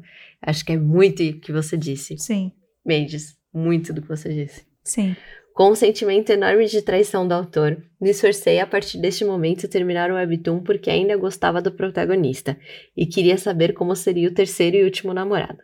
Qual foi a minha surpresa? Mas Surunk era uma versão introvertida do Babi? Não somente isso, mas tudo acontece tão rápido que ele e a Yumi não enfrentam nenhum problema relevante. Olha aí. Aquele, é, aí, ó, aquele momento que amamos em que o casal prova que pode superar tudo e são feitos um para o outro. Em pouco tempo eles se casam e final feliz. O autor é muito bom na prosa, então se você está lendo pela protagonista, tenha certeza que ela ficará feliz. Tenha certeza que ficará feliz por ela. Que ficará feliz por ela. Eu fiquei, mas ainda assim com um gosto amargo na boca. Todos os personagens tiveram um final versão último capítulo de novela da Globo. Mas Babi foi relegado a uma relação que Yumi gostaria de esquecer. Cara, isso foi muito foda. É muito Eu- foda. Essa parte eu não consigo aceitar, velho. Eu não consigo aceitar. É difícil. Tipo assim, não bastou ele. Não, não bate, a conta não fecha, é que sabe? assim, o autor não se satisfez com o fato de conseguir separar eles, entendeu? De acabar com a relação. Ele ainda teve que botar a Yumi pra ressentir ter se Ele. relacionado com ele. Eu achei isso muito foda. Aham, não dá. Todos os personagens. Todos os personagens tiveram final versão último capítulo de novela da Globo. Mas Babi foi relegado a uma relação que a Yumi gostaria de esquecer. Ele, que primeiro notou o potencial da Yumi, ela e fez ela se sentir como a princesa, virou um vilão. Enquanto isso, Ung tem a chance de ser perdoado e vir um bom amigo dela, mesmo tendo quebrado o coração dela egoisticamente. Parecia uma vendetta pessoal do autor contra o personagem do Babi. Sim! Sim! Minhas desconfianças tiveram sua confirmação quando, conversando com algumas pessoas sobre a segunda temporada do drama, elas acompanharam o Webtoon ao vivo e viram o esforço do autor em se livrar da personagem. Yumi deixando sempre a Yumi deixando a empresa que, em que Babi e ela trabalhavam, transferir Babi para Je Jeju, pobre desenvolvimento das células do Babi, até um atropelamento que literalmente causado pelo autor no Webtoon pelo seu alter ego, que mataria Babi após utilizar o seu último plot twist, que separou de vez Yun Babi e deu a fama de traidor para Babi. Lee Dong-gun, que é o autor, né? Que é o autor. É conhecido pela fama de deixar de deixar se levar pela opinião da audiência, e esse foi o motivo dele não ter conseguido seguido em frente pelas primeiras vezes. Mas, segundo ele, precisava se revoltar e escrever a história que queria. Bob era um personagem perfeito e sem graça para ele. Engraçado que ele ainda ganha muito dinheiro em cima de produtos com o nome do personagem. O Isso é rancor! É... O rancor! Eu vou continuar daqui pra dar um descanso pra Nai, tá, gente? Mas tá continuando a mesma mensagem ainda, tá? Comecei a leitura do Webtoon por ter amado a primeira temporada de Cells, os roteiristas tinham melhorado ainda mais o material escrito e estava muito nervosa como iriam trabalhar em um Bab, principalmente as reviravoltas da última metade. Não tínhamos nenhuma notícia de um autor escalado para o papel do Sunrook e a química entre a Goon e o Jin-young era maravilhosa nas promoções. Realmente, assim, o Jang ele foi promovido junto com a Goon como tipo casal, sabe? Não tinha Casalzão. uma. E essa é uma coisa, eles promovem um casal por temporada. Então, botar o Sunrook, mas Não fazia promover a. Yumi e o Babi ia ser uma coisa complicada, sabe? Quando saiu os primeiros episódios, estava no céu. Eles não somente souberam respeitar a dor do término da Yumi, dando todo o tempo de explorar a dor, mas também deram um maior espaço para vermos Babi observando ela de longe, querendo ser uma força para ela. As células continuavam muito fofas e tudo que acontecia era muito digno de memes e qualquer um poderia se relacionar. Maravilhoso. O clube do. Eu adorei que tinha o clube do Gongyu, sempre que É muito bom! atuaram juntos em Manteve. Goblin. Maravilhoso. Não, e fez muito sentido por ser a Gon, a Yumi, né? No Fez caso muito. do drama. A partir desses primeiros episódios, tudo aconteceu muito rápido. A Yumi começa a perceber que tem sentimentos por Babi e recebe a inesperada declaração dele. Tudo caminhava bem, mas a recusa da célula do amor em decidir se abrir de novo me deixava apreensiva. Essa foi a primeira grande modificação em Ubabi da história do Webtoon e deixava um sentimento de que algo não estava correto. Quem não leu começou a desconfiar das boas ações do Babi. Ainda assim, tudo entre o casal estava acontecendo gradualmente tão perfeito que não podíamos evitar as borboletas. Babi nunca segurava as palavras e lia os sentimentos de Yumi como ninguém, corrigindo mal-entendidos antes, que se tornarem, antes de se tornarem problemas e sempre abrindo mão de causar conflitos, escolhendo confiança nas decisões de Yumi. Nisso, tivemos a surpresa em que várias cenas dos capítulos do Sunrook foram usadas com Yumbabi, o que deixou Yumbabi ainda mais em sintonia com o direito a muito carinho mostrado por toques e beijos quentes que não vemos nunca na Dramalândia, e esperança para um final feliz entre eles apenas aumentava. Mesmo muito felizes, todos se perguntavam onde estavam as células do Babi. Quando finalmente Exato. foram apresentadas, todas foram um total de três: amor, razão e emoção. A célula principal, detetive, não estava em lugar nenhum e assim se seguiu as poucas aparições delas. Sempre a célula do amor tomando a dianteira e as outras duas seguindo suas instruções. Babi era tal como Sonrook, movido pelo amor. Ele não tinha as inseguranças do Webtoon e nem as células overreacting. Enquanto isso, Yumi começava sua carreira de escritora e a história seguiu com Babi se mudando para Jeju, o relacionamento deles, mesmo à distância, muito bom e cheio de carinho. Ele não tem olhos para mais ninguém. Temos a primeira aparição de Daum, que agora era uma estagiária na empresa. Foi quando tudo começou a mudar para pior. Yumi começa a ficar desconfiada das ações bondosas do Babi para com a estagiária, e Babi sempre responde suas perguntas sem se abalar. Aqui adicionaram uma cena muito mal escrita que não estava no webtoon. As células da razão e da emoção escolhendo deliberadamente esconder Sim. quando Babi se apaixonou por Yumi para a audiência ficar com o pé atrás na orelha. Será que ele se apaixonou por ela enquanto ela estava namorando Ung? Cara, isso foi foda, viu? Eu achei meio desnecessário. Assim. Eu achei. E no Webtoon, eu não falei isso, mas eu anotei no meu caderninho, enquanto eu tava procurando a frase do Ung, eu encontrei. Tem uma cena em que o Babi só deixa a Yumi conversar com o Ung e fica de boa, porque ele, um dia, quis conversar com uma ex-namorada para resolver as coisas e o atual namorado dela confiou totalmente. Hum. E aí, quando ele vê essa cena, ele fala, tipo, um relacionamento que tem confiança, um ex-namorado é inabalável, sabe? É Sim. tipo assim. Exato. E aí ele fala, e aí eu me senti ridículo de tentar me colocar entre eles. E ele vai embora. Isso ele fala no Webtoon. Sim. E no drama, esse negócio de esconder, por que, que ele vai esconder de quando ele começou a gostar Não da Yumi? sentido, Pra é, plantar esse então. negócio, sabe? E sendo que no Webtoon ele mostrou que com essa experiência ele percebeu que, tipo, não, não tem por que ele se meter no relacionamento de ninguém. Sim. E isso foi antes da Yumi. Então, tipo, você consegue entender por aquilo que ele aprendeu e que ele começou a. Ele é tipo, maduro. É, Uhum. que ele tava realmente só sendo legal com a Yumi. Assim, que o, o sentimento, mesmo que ele não tenha começado, ele só começou a investir no sentimento depois que a Yumi não tava mais namorando, sabe? Tipo, tem essa, essa questão. Vou continuar aqui. Tá bom. Nunca saberemos, mas a semente de que foi algo muito ruim ficou plantada. E ficou muito esquisito, como se Babi, ao mesmo tempo que escolhe, que escolhe esconder, realmente não se lembra. Onde estava o homem que ligeiramente percebia as inseguranças da mulher amada e falava de seus sentimentos com segurança? Sim. Passado esse momento, temos outra cena linda. Babi entrega o anel de compromisso da maneira mais romântica possível e surpresa, diferente do Webtoon, que ele está usando o seu. É, no drama ele usa o anel de compromisso, no Webtoon ele compra um kit de anel, mas ele não usa. Ele, Tá. ele diz pra Yumi que não é um anel de compromisso, é só um anel pra ela. Tá. Isso no drama foi diferente, né? Uhum. Ele tá confiante no seu relacionamento e não tem dúvidas ou segundos pensamentos. Infelizmente, é quando Yumi recebe a mensagem de que alguém vai entrar no meio do relacionamento dos dois, que é a intuição que fala isso, tá? A Sim. intuição aparecendo aqui. Sim. Mas também é outra coisa que se diferencia do Webtoon, onde já profetizava que eles iam terminar. No drama, temos uma possibilidade nada está em pedra. No episódio seguinte e o último que assisti fielmente, temos a versão de Dawn.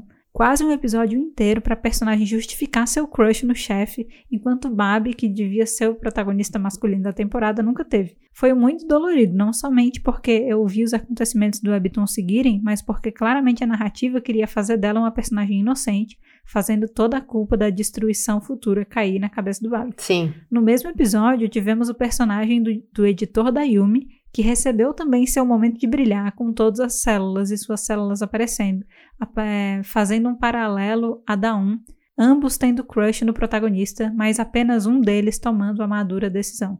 Finalmente, obviamente porque um deles tinha 30, né, o outro tinha Exato. 23, então a pessoa que tinha que tomar a decisão madura é a pessoa de 30 e não a de 23, Adulto. né? Uhum.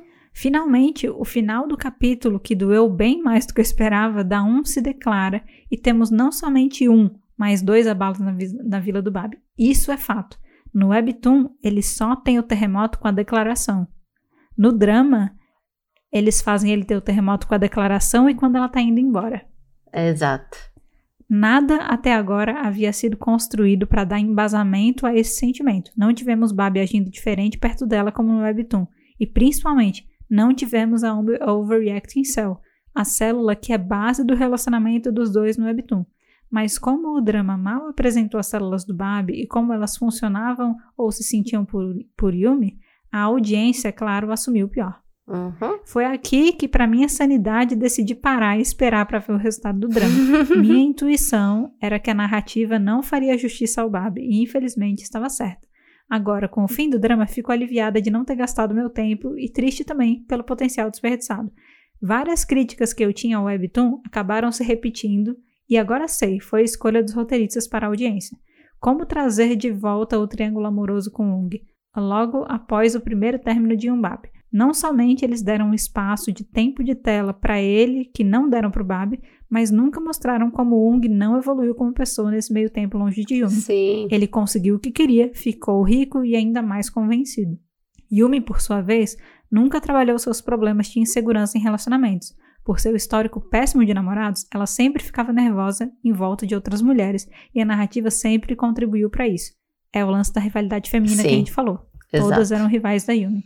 É uma opinião pessoal, mas o término rápido que ela teve com o Babi não foi uma vitória pessoal de seguir uma Sim. regra interior, mas uma regressão. Concordo. Não permitiu a personagem encarar de frente um momento complexo em seus relacionamentos e continuar fugindo sempre de confrontos.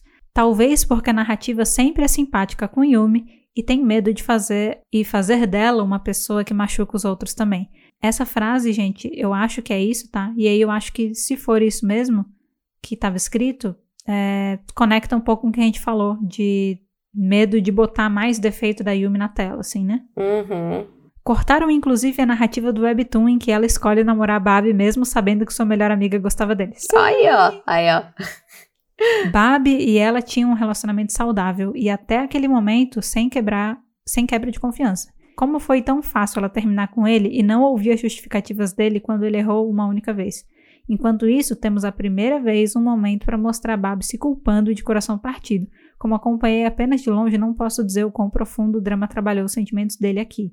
Logo após isso, temos ele e Yumi se reencontrando e ainda tendo sentimentos um pelo outro. Decidem voltar, é uma cena carregada e cheia de lágrimas, bem diferente do Webtoon e digna de um bom melodrama. Sim, no Webtoon, tipo, Achei chatíssima.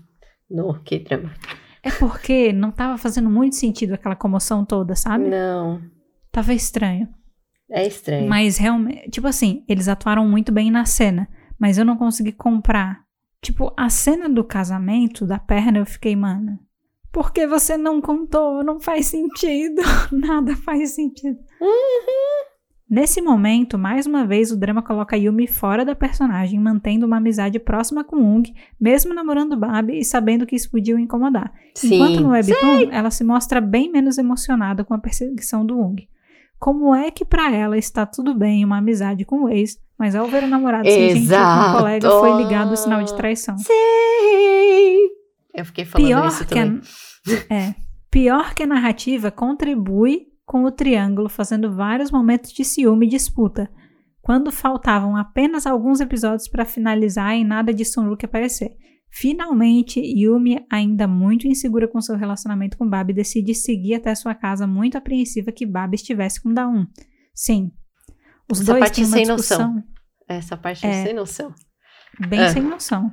Os dois têm uma discussão, finalmente, em que deixam seus sentimentos à mostra e ambos afirmam que não se arrependem de ter voltado e temos o emocionado pedido de casamento. Yumi aceita, mas a célula do amor não volta e a narrativa ainda assim a leva a conhecer os pais do Babi, encontrar com Ung mesmo estando doente, triângulo amoroso que tem que ir até o fim, e a visita final de Babi em que ela intercepta a ligação de Daum. Como é que no episódio passado ela estava de coração na mão do homem estar com ela e uns dias depois mais nada? Como é Exato. que Babi perdeu sua eloquência e comunicação simplesmente deixando tudo à sua volta passar sem tomar uma ação? Exato. O drama literalmente arrastou tudo para manter o público até o final investido em um Babi que tinha potencial, química e tudo cimentado pelas cenas do Sunruk para manter as esperanças de todos. Se iam trazer a personagem no final de qualquer jeito e mal trabalhar o Babi, por que vender ele como um homem perfeito para Yumi apenas para ela deixar ele ir como se ele tivesse sido uma paixão passageira? Sim. Por que gastar tempo limpando a barra do Ung e manter esse triângulo horroroso em vez de usar esse tempo no Babi ou Sunruk? Sim. A dor de assistir a célula escritora e esquecer que foi o Babi que a ressuscitou e colocar ele no mesmo patamar que o Ung, que escrevia uns comentários aleatórios nos capítulos dela, convenientemente tiraram também a CI rápido da história, mais uma vez ajudando o Ung a tentar sabotar Yonbab. Vai entender. Quem achou divertido ele agindo como empate? É. Para encerrar esse artigo, devo dizer que não acho o drama uma total perda de tempo, pelo menos até a metade. Para quem estava sete. acompanhando, exato. E para quem estava acompanhando pela Yumi, com toda certeza deve ter amado até o final. Eu devo agradecer por duas coisas: Jiang e Goon, que é a amizade do ano e eu espero ver juntos em outros projetos rápido, e também por ao menos não ter feito o Bab ficar com a Daon e manter ele e Yumi em bons momentos, em bons termos. É, essa última opinião pode ser mudada se o drama tiver uma terceira temporada e resolverem fazer de novo o Triângulo Amoroso, porque desses escritores eu espero de tudo mesmo. É. Jiang tirou leite de pedra com esse script. Tenho certeza que todas as emoções e o carinho que o Babi recebeu é por causa dele, somente dele. Inclusive, nem acredito que a TV Ing ainda não promoveu a música tema dele, que tocou tanto durante o drama, inclusive no casamento da Ida. Exato. E um Babi poderia ter sido maduro e complexo e mostrar que um relacionamento saudável não precisa de borboletas todos Sim. os dias. Mas que é uma escolha de investir na pessoa que está do seu lado. Mas escolheu a rota fantasia do Webtoon de existir uma pessoa perfeita por aí. Caralho, hein? Arrasou. Caralho. Assim, ó, se a gente só tivesse lido, Ela texto falou dela- nosso episódio em.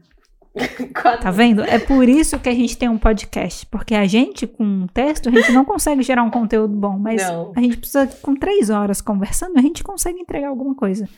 É, eu queria fechar só falando uma outra coisa que eu não gosto no Webtoon, que eu e a Naya, a gente falou isso no off, e é importante a gente lembrar aqui. Quando a Yumi opta por terminar com o Babi, e isso é uma coisa que acontece igual, a mesma fala no Webtoon e no drama, ela fala como pode ela tá apaixonada e tá tão calma. e é Nossa, por isso sim. que ela decide terminar. E eu quero falar uma coisa pra qualquer pessoa que tá ouvindo. O amor não é uma parada que precisa ser complicada. Não é um Uhum. negócio que tem que te dar estresse. Não é um negócio que tem que te causar insegurança. Eu acho que, tipo, a gente, às vezes, com as obras e tal que a gente vê, e até por uma questão, às vezes, de maturidade e tal, a gente tá acostumado a ver aquela coisa da paixão que pega fogo, que que tem mil problemas. É, que é altos e baixos, aquela pessoa instável. E isso é emoção, né? Porque a gente não. Ninguém assiste uma história que ela começa bem, ela continua bem, ela termina bem e não tem problema. Sempre tem que ter, e tem que ser umas coisas meio loucas e tal. E tudo meio que segue essa fórmula, né? Uhum. E aí, sei lá, a gente acredita que pro amor ser amor mesmo tem que ser essa parada intensa. Não. Isso é paixão, tá? É. E só é legal esse tipo de coisa, sei lá, quando você é adolescente que você tá vivendo essas coisas pela primeira Sim. vez. É só nesse momento que você acha. Quando você é adulto, você quer paz. Você quer companheiro, sabe? É. Quando você é adulto, você quer boleto pago, tranquilidade, entendeu? E parceria. É Parceria. isso. Parceria. Claro, pessoas e pessoas, mas aqui a gente tá falando de Cells é uma história de pessoas na casa dos seus 30 anos. se Exato. desenvolvendo profissionalmente, que já não, não- que já não estão na primeira experiência amorosa delas, que já tipo tomaram muito na cabeça e querem um relacionamento estável para a vida. E isso não deve ser uma parada que você escolhe só com base no que, que me dá borboleta. Uhum. Então, cara, se você tá num relacionamento, surge uma situação complicada e você tá calmo, isso não significa que tá errado. Que você. Exato. Eu não tô dizendo que a Exato. Yumi gostava do Babi e ela não percebeu. Eu acho que ela não gostava naquele ponto. Mas o problema não era a calma dela. Não. E tipo ela só assim, interpretou errado. é, eu acho que tipo quando eu olho pra cena, eu entendo que o que que a Yumi quer dizer, mas ela usa as palavras de um jeito muito errado. Sim. E aí, tipo, ela faz uma semelhação muito errada da coisa, porque eu entendo que na verdade ela tá ela tava falando da indiferença dela, que Exato. é diferente da calma. Exato. Só que ela não consegue distinguir uma coisa da outra, Hum, e esse é hum. o problema. Ela não consegue distinguir essas coisas. É. Então, assim, se você viu, achou, pô, massa, momento de realização da Yumi, Não. por favor, calma. Não é sinônimo de um relacionamento que acabou, de um sentimento que não existe mais, tá? Por favor. Não, e a calma. Essa parte me deu muita raiva no webtoon e no drama também. É, essa calma podia até ser interpretada também, tipo, eu entendo que era indiferença, mas ela podia ter usado a palavra calma do tipo, eu estou calma porque eu estou segura que o Babi, o meu relacionamento Babi está estável, sabe? É uma calma Sim. de segurança.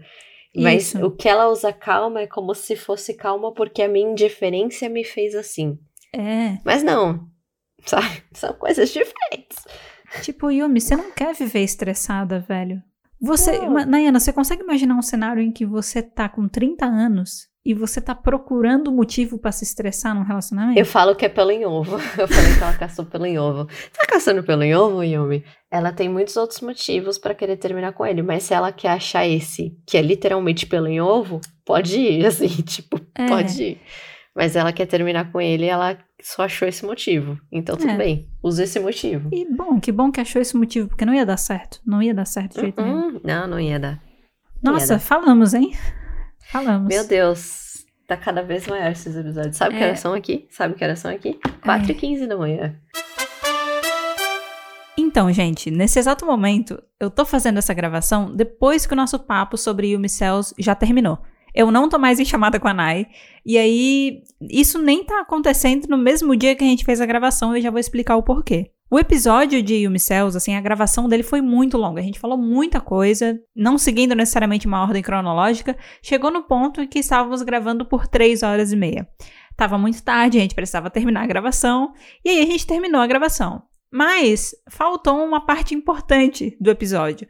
Já que a gente falou muita coisa, eu acho que faltou ter uma sessão final onde a gente traz as nossas percepções finais, né? Então, tipo, resumindo tudo que a gente falou, e aí, vale a pena assistir? Vale a pena ler? O que, que a gente gostou mais? E aí a gente sentiu falta dessa parte e decidimos gravar separadamente. Então, eu vou começar aqui trazendo essa parte e logo depois a Nai vai aparecer num áudio separado falando sobre as percepções finais dela, assim, sobre tudo que diz respeito a Yumi Cells. Beleza? A primeira vez que eu li, eu confesso para vocês que foi uma experiência um pouco confusa e cheia de expectativa.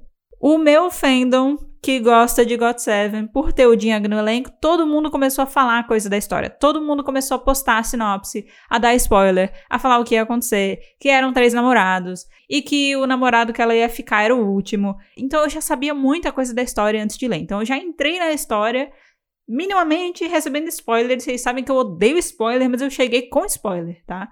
Mas beleza, eu fui seguindo, porque ainda tinha muita coisa que eu não sabia sobre o desenvolvimento. E aí a outra expectativa que eu também já tinha é que o segundo namorado da Yumi era um merda. Ele era um babaca. Ele não começava como babaca, mas depois ele virava a pior pessoa do mundo. Ele botava chifre na Yumi, palavras que eu lia na internet. Então, quando eu fui ler a história, eu meio que fui com essa expectativa. E na clandestinidade é muito difícil você achar um lugar que tem todos os capítulos na ordem certa. Em alguns tem duplicada de capítulo, e aí eles pulam algum capítulo. Então a minha experiência de leitura da primeira vez foi muito louca, porque eu tenho certeza que eu pulei alguns capítulos. Aí na segunda vez que eu fui ler, eu já tinha uma outra mentalidade. Lendo com mais calma, porque eu já sabia a história, então foi só para revisitar prestando atenção nos detalhes, querendo pegar as coisas que eu tinha deixado para trás e que eu não tinha entendido primeiro.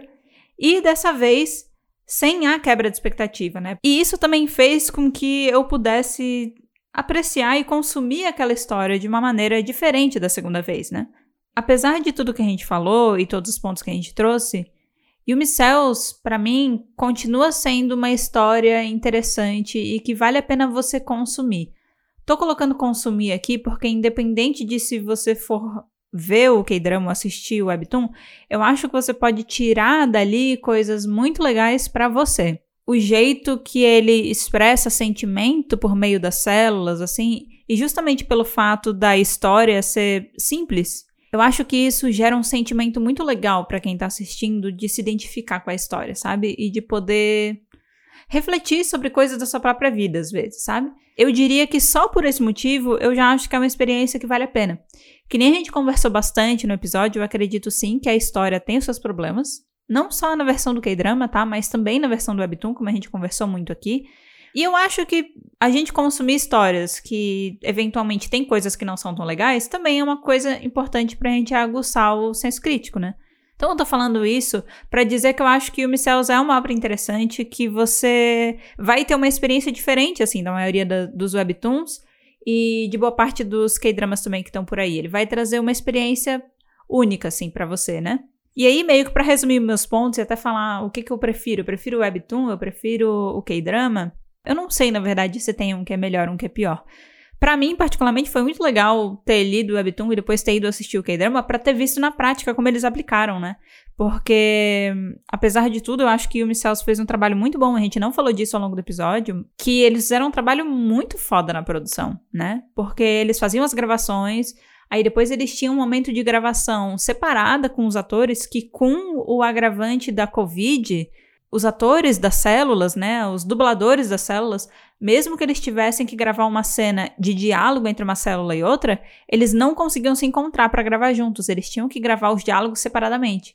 E você não consegue perceber nenhum problema em relação a isso, porque eles fizeram um trabalho fenomenal.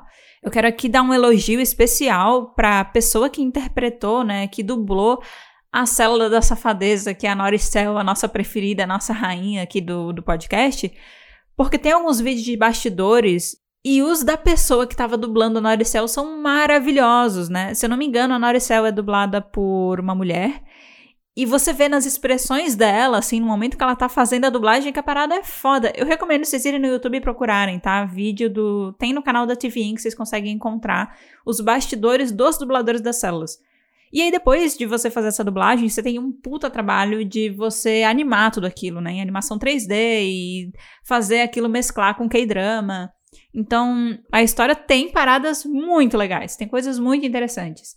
É muito divertido, é muito engraçado. Sério, gente, vocês conseguem pegar temáticas de Umicels e levar pra terapia, assim. Porque você vê representado numa cena, naquele universo lúdico das células que vivem numa cidade na sua cabeça.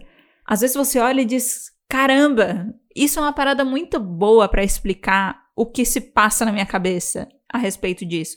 Tipo assim, por isso que eu gosto tanto da célula dos afazeres domésticos, porque eu tenho aquela desgraçada dentro da minha cabeça, sabe? E apesar de todos os problemas e todos os estresses que eu passei com Yumi Cells, só de ter esses momentos, assim, e ter essas coisas que eu gosto muito, já me diz, tipo, ai, quer saber? Apesar de tudo, valeu muito a pena ter assistido. Foi muito divertido, sabe? Foi muito legal. Eu acho que esse final é importante, até porque, como a gente falou, em alguns momentos a gente bateu muito da tecla de pontos que a gente não gostou, pode ter deixado uma impressão muito negativa, então acho que tô vindo aqui também para dizer que existe lados muito positivos e muito legais de Umicels. E vale você conferir, pelo menos um pouco, para você entender o que, que a gente tá falando, porque todo esse rolê das células é simplesmente maravilhoso. Bom, é igual o Mendes falou, agora é o meu pedacinho de conclusão final sobre o que eu achei do Yumi Cells. Eu comecei a ler Yumi Cells por indicação da Mendes, que ela falou vai se tornar um K-drama, vamos ler.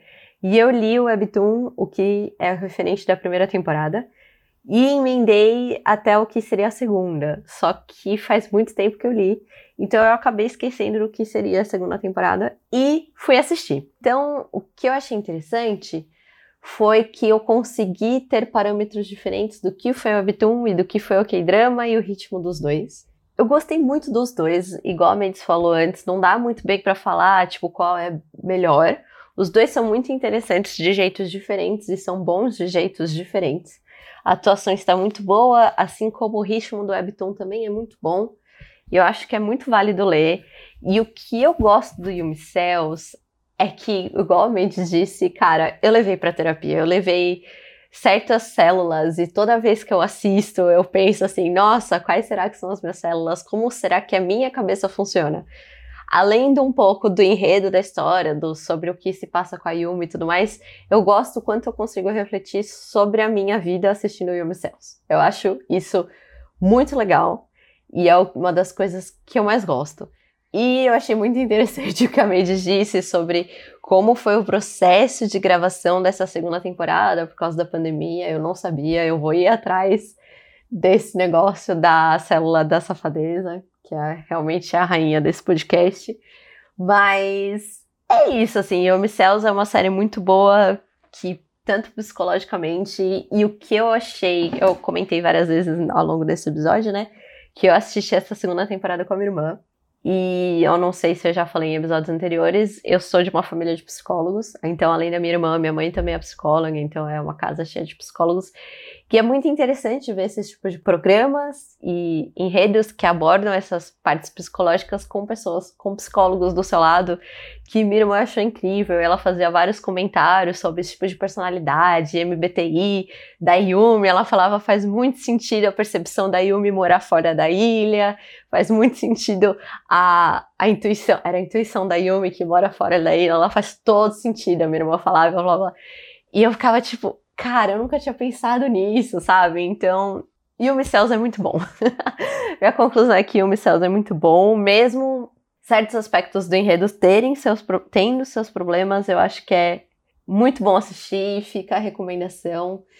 É, eu não sei se num aspecto de retomada eu retomaria assistir, eu não sei, talvez daqui muitos anos, mas não é algo que eu falo, nossa, eu vou assistir ano que vem porque deu saudade de Céu.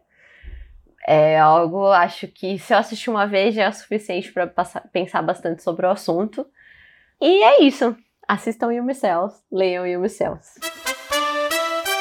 A gente então vai ficando por aqui, mas como sempre o assunto ele não precisa acabar ainda. Não! E aí talvez você esteja se perguntando como assim? Três horas de episódio, o assunto não é para acabar. Ele não é para acabar. E uh -uh. aí, não. Nayana, onde é que as pessoas vão para seguir a gente e continuar papeando?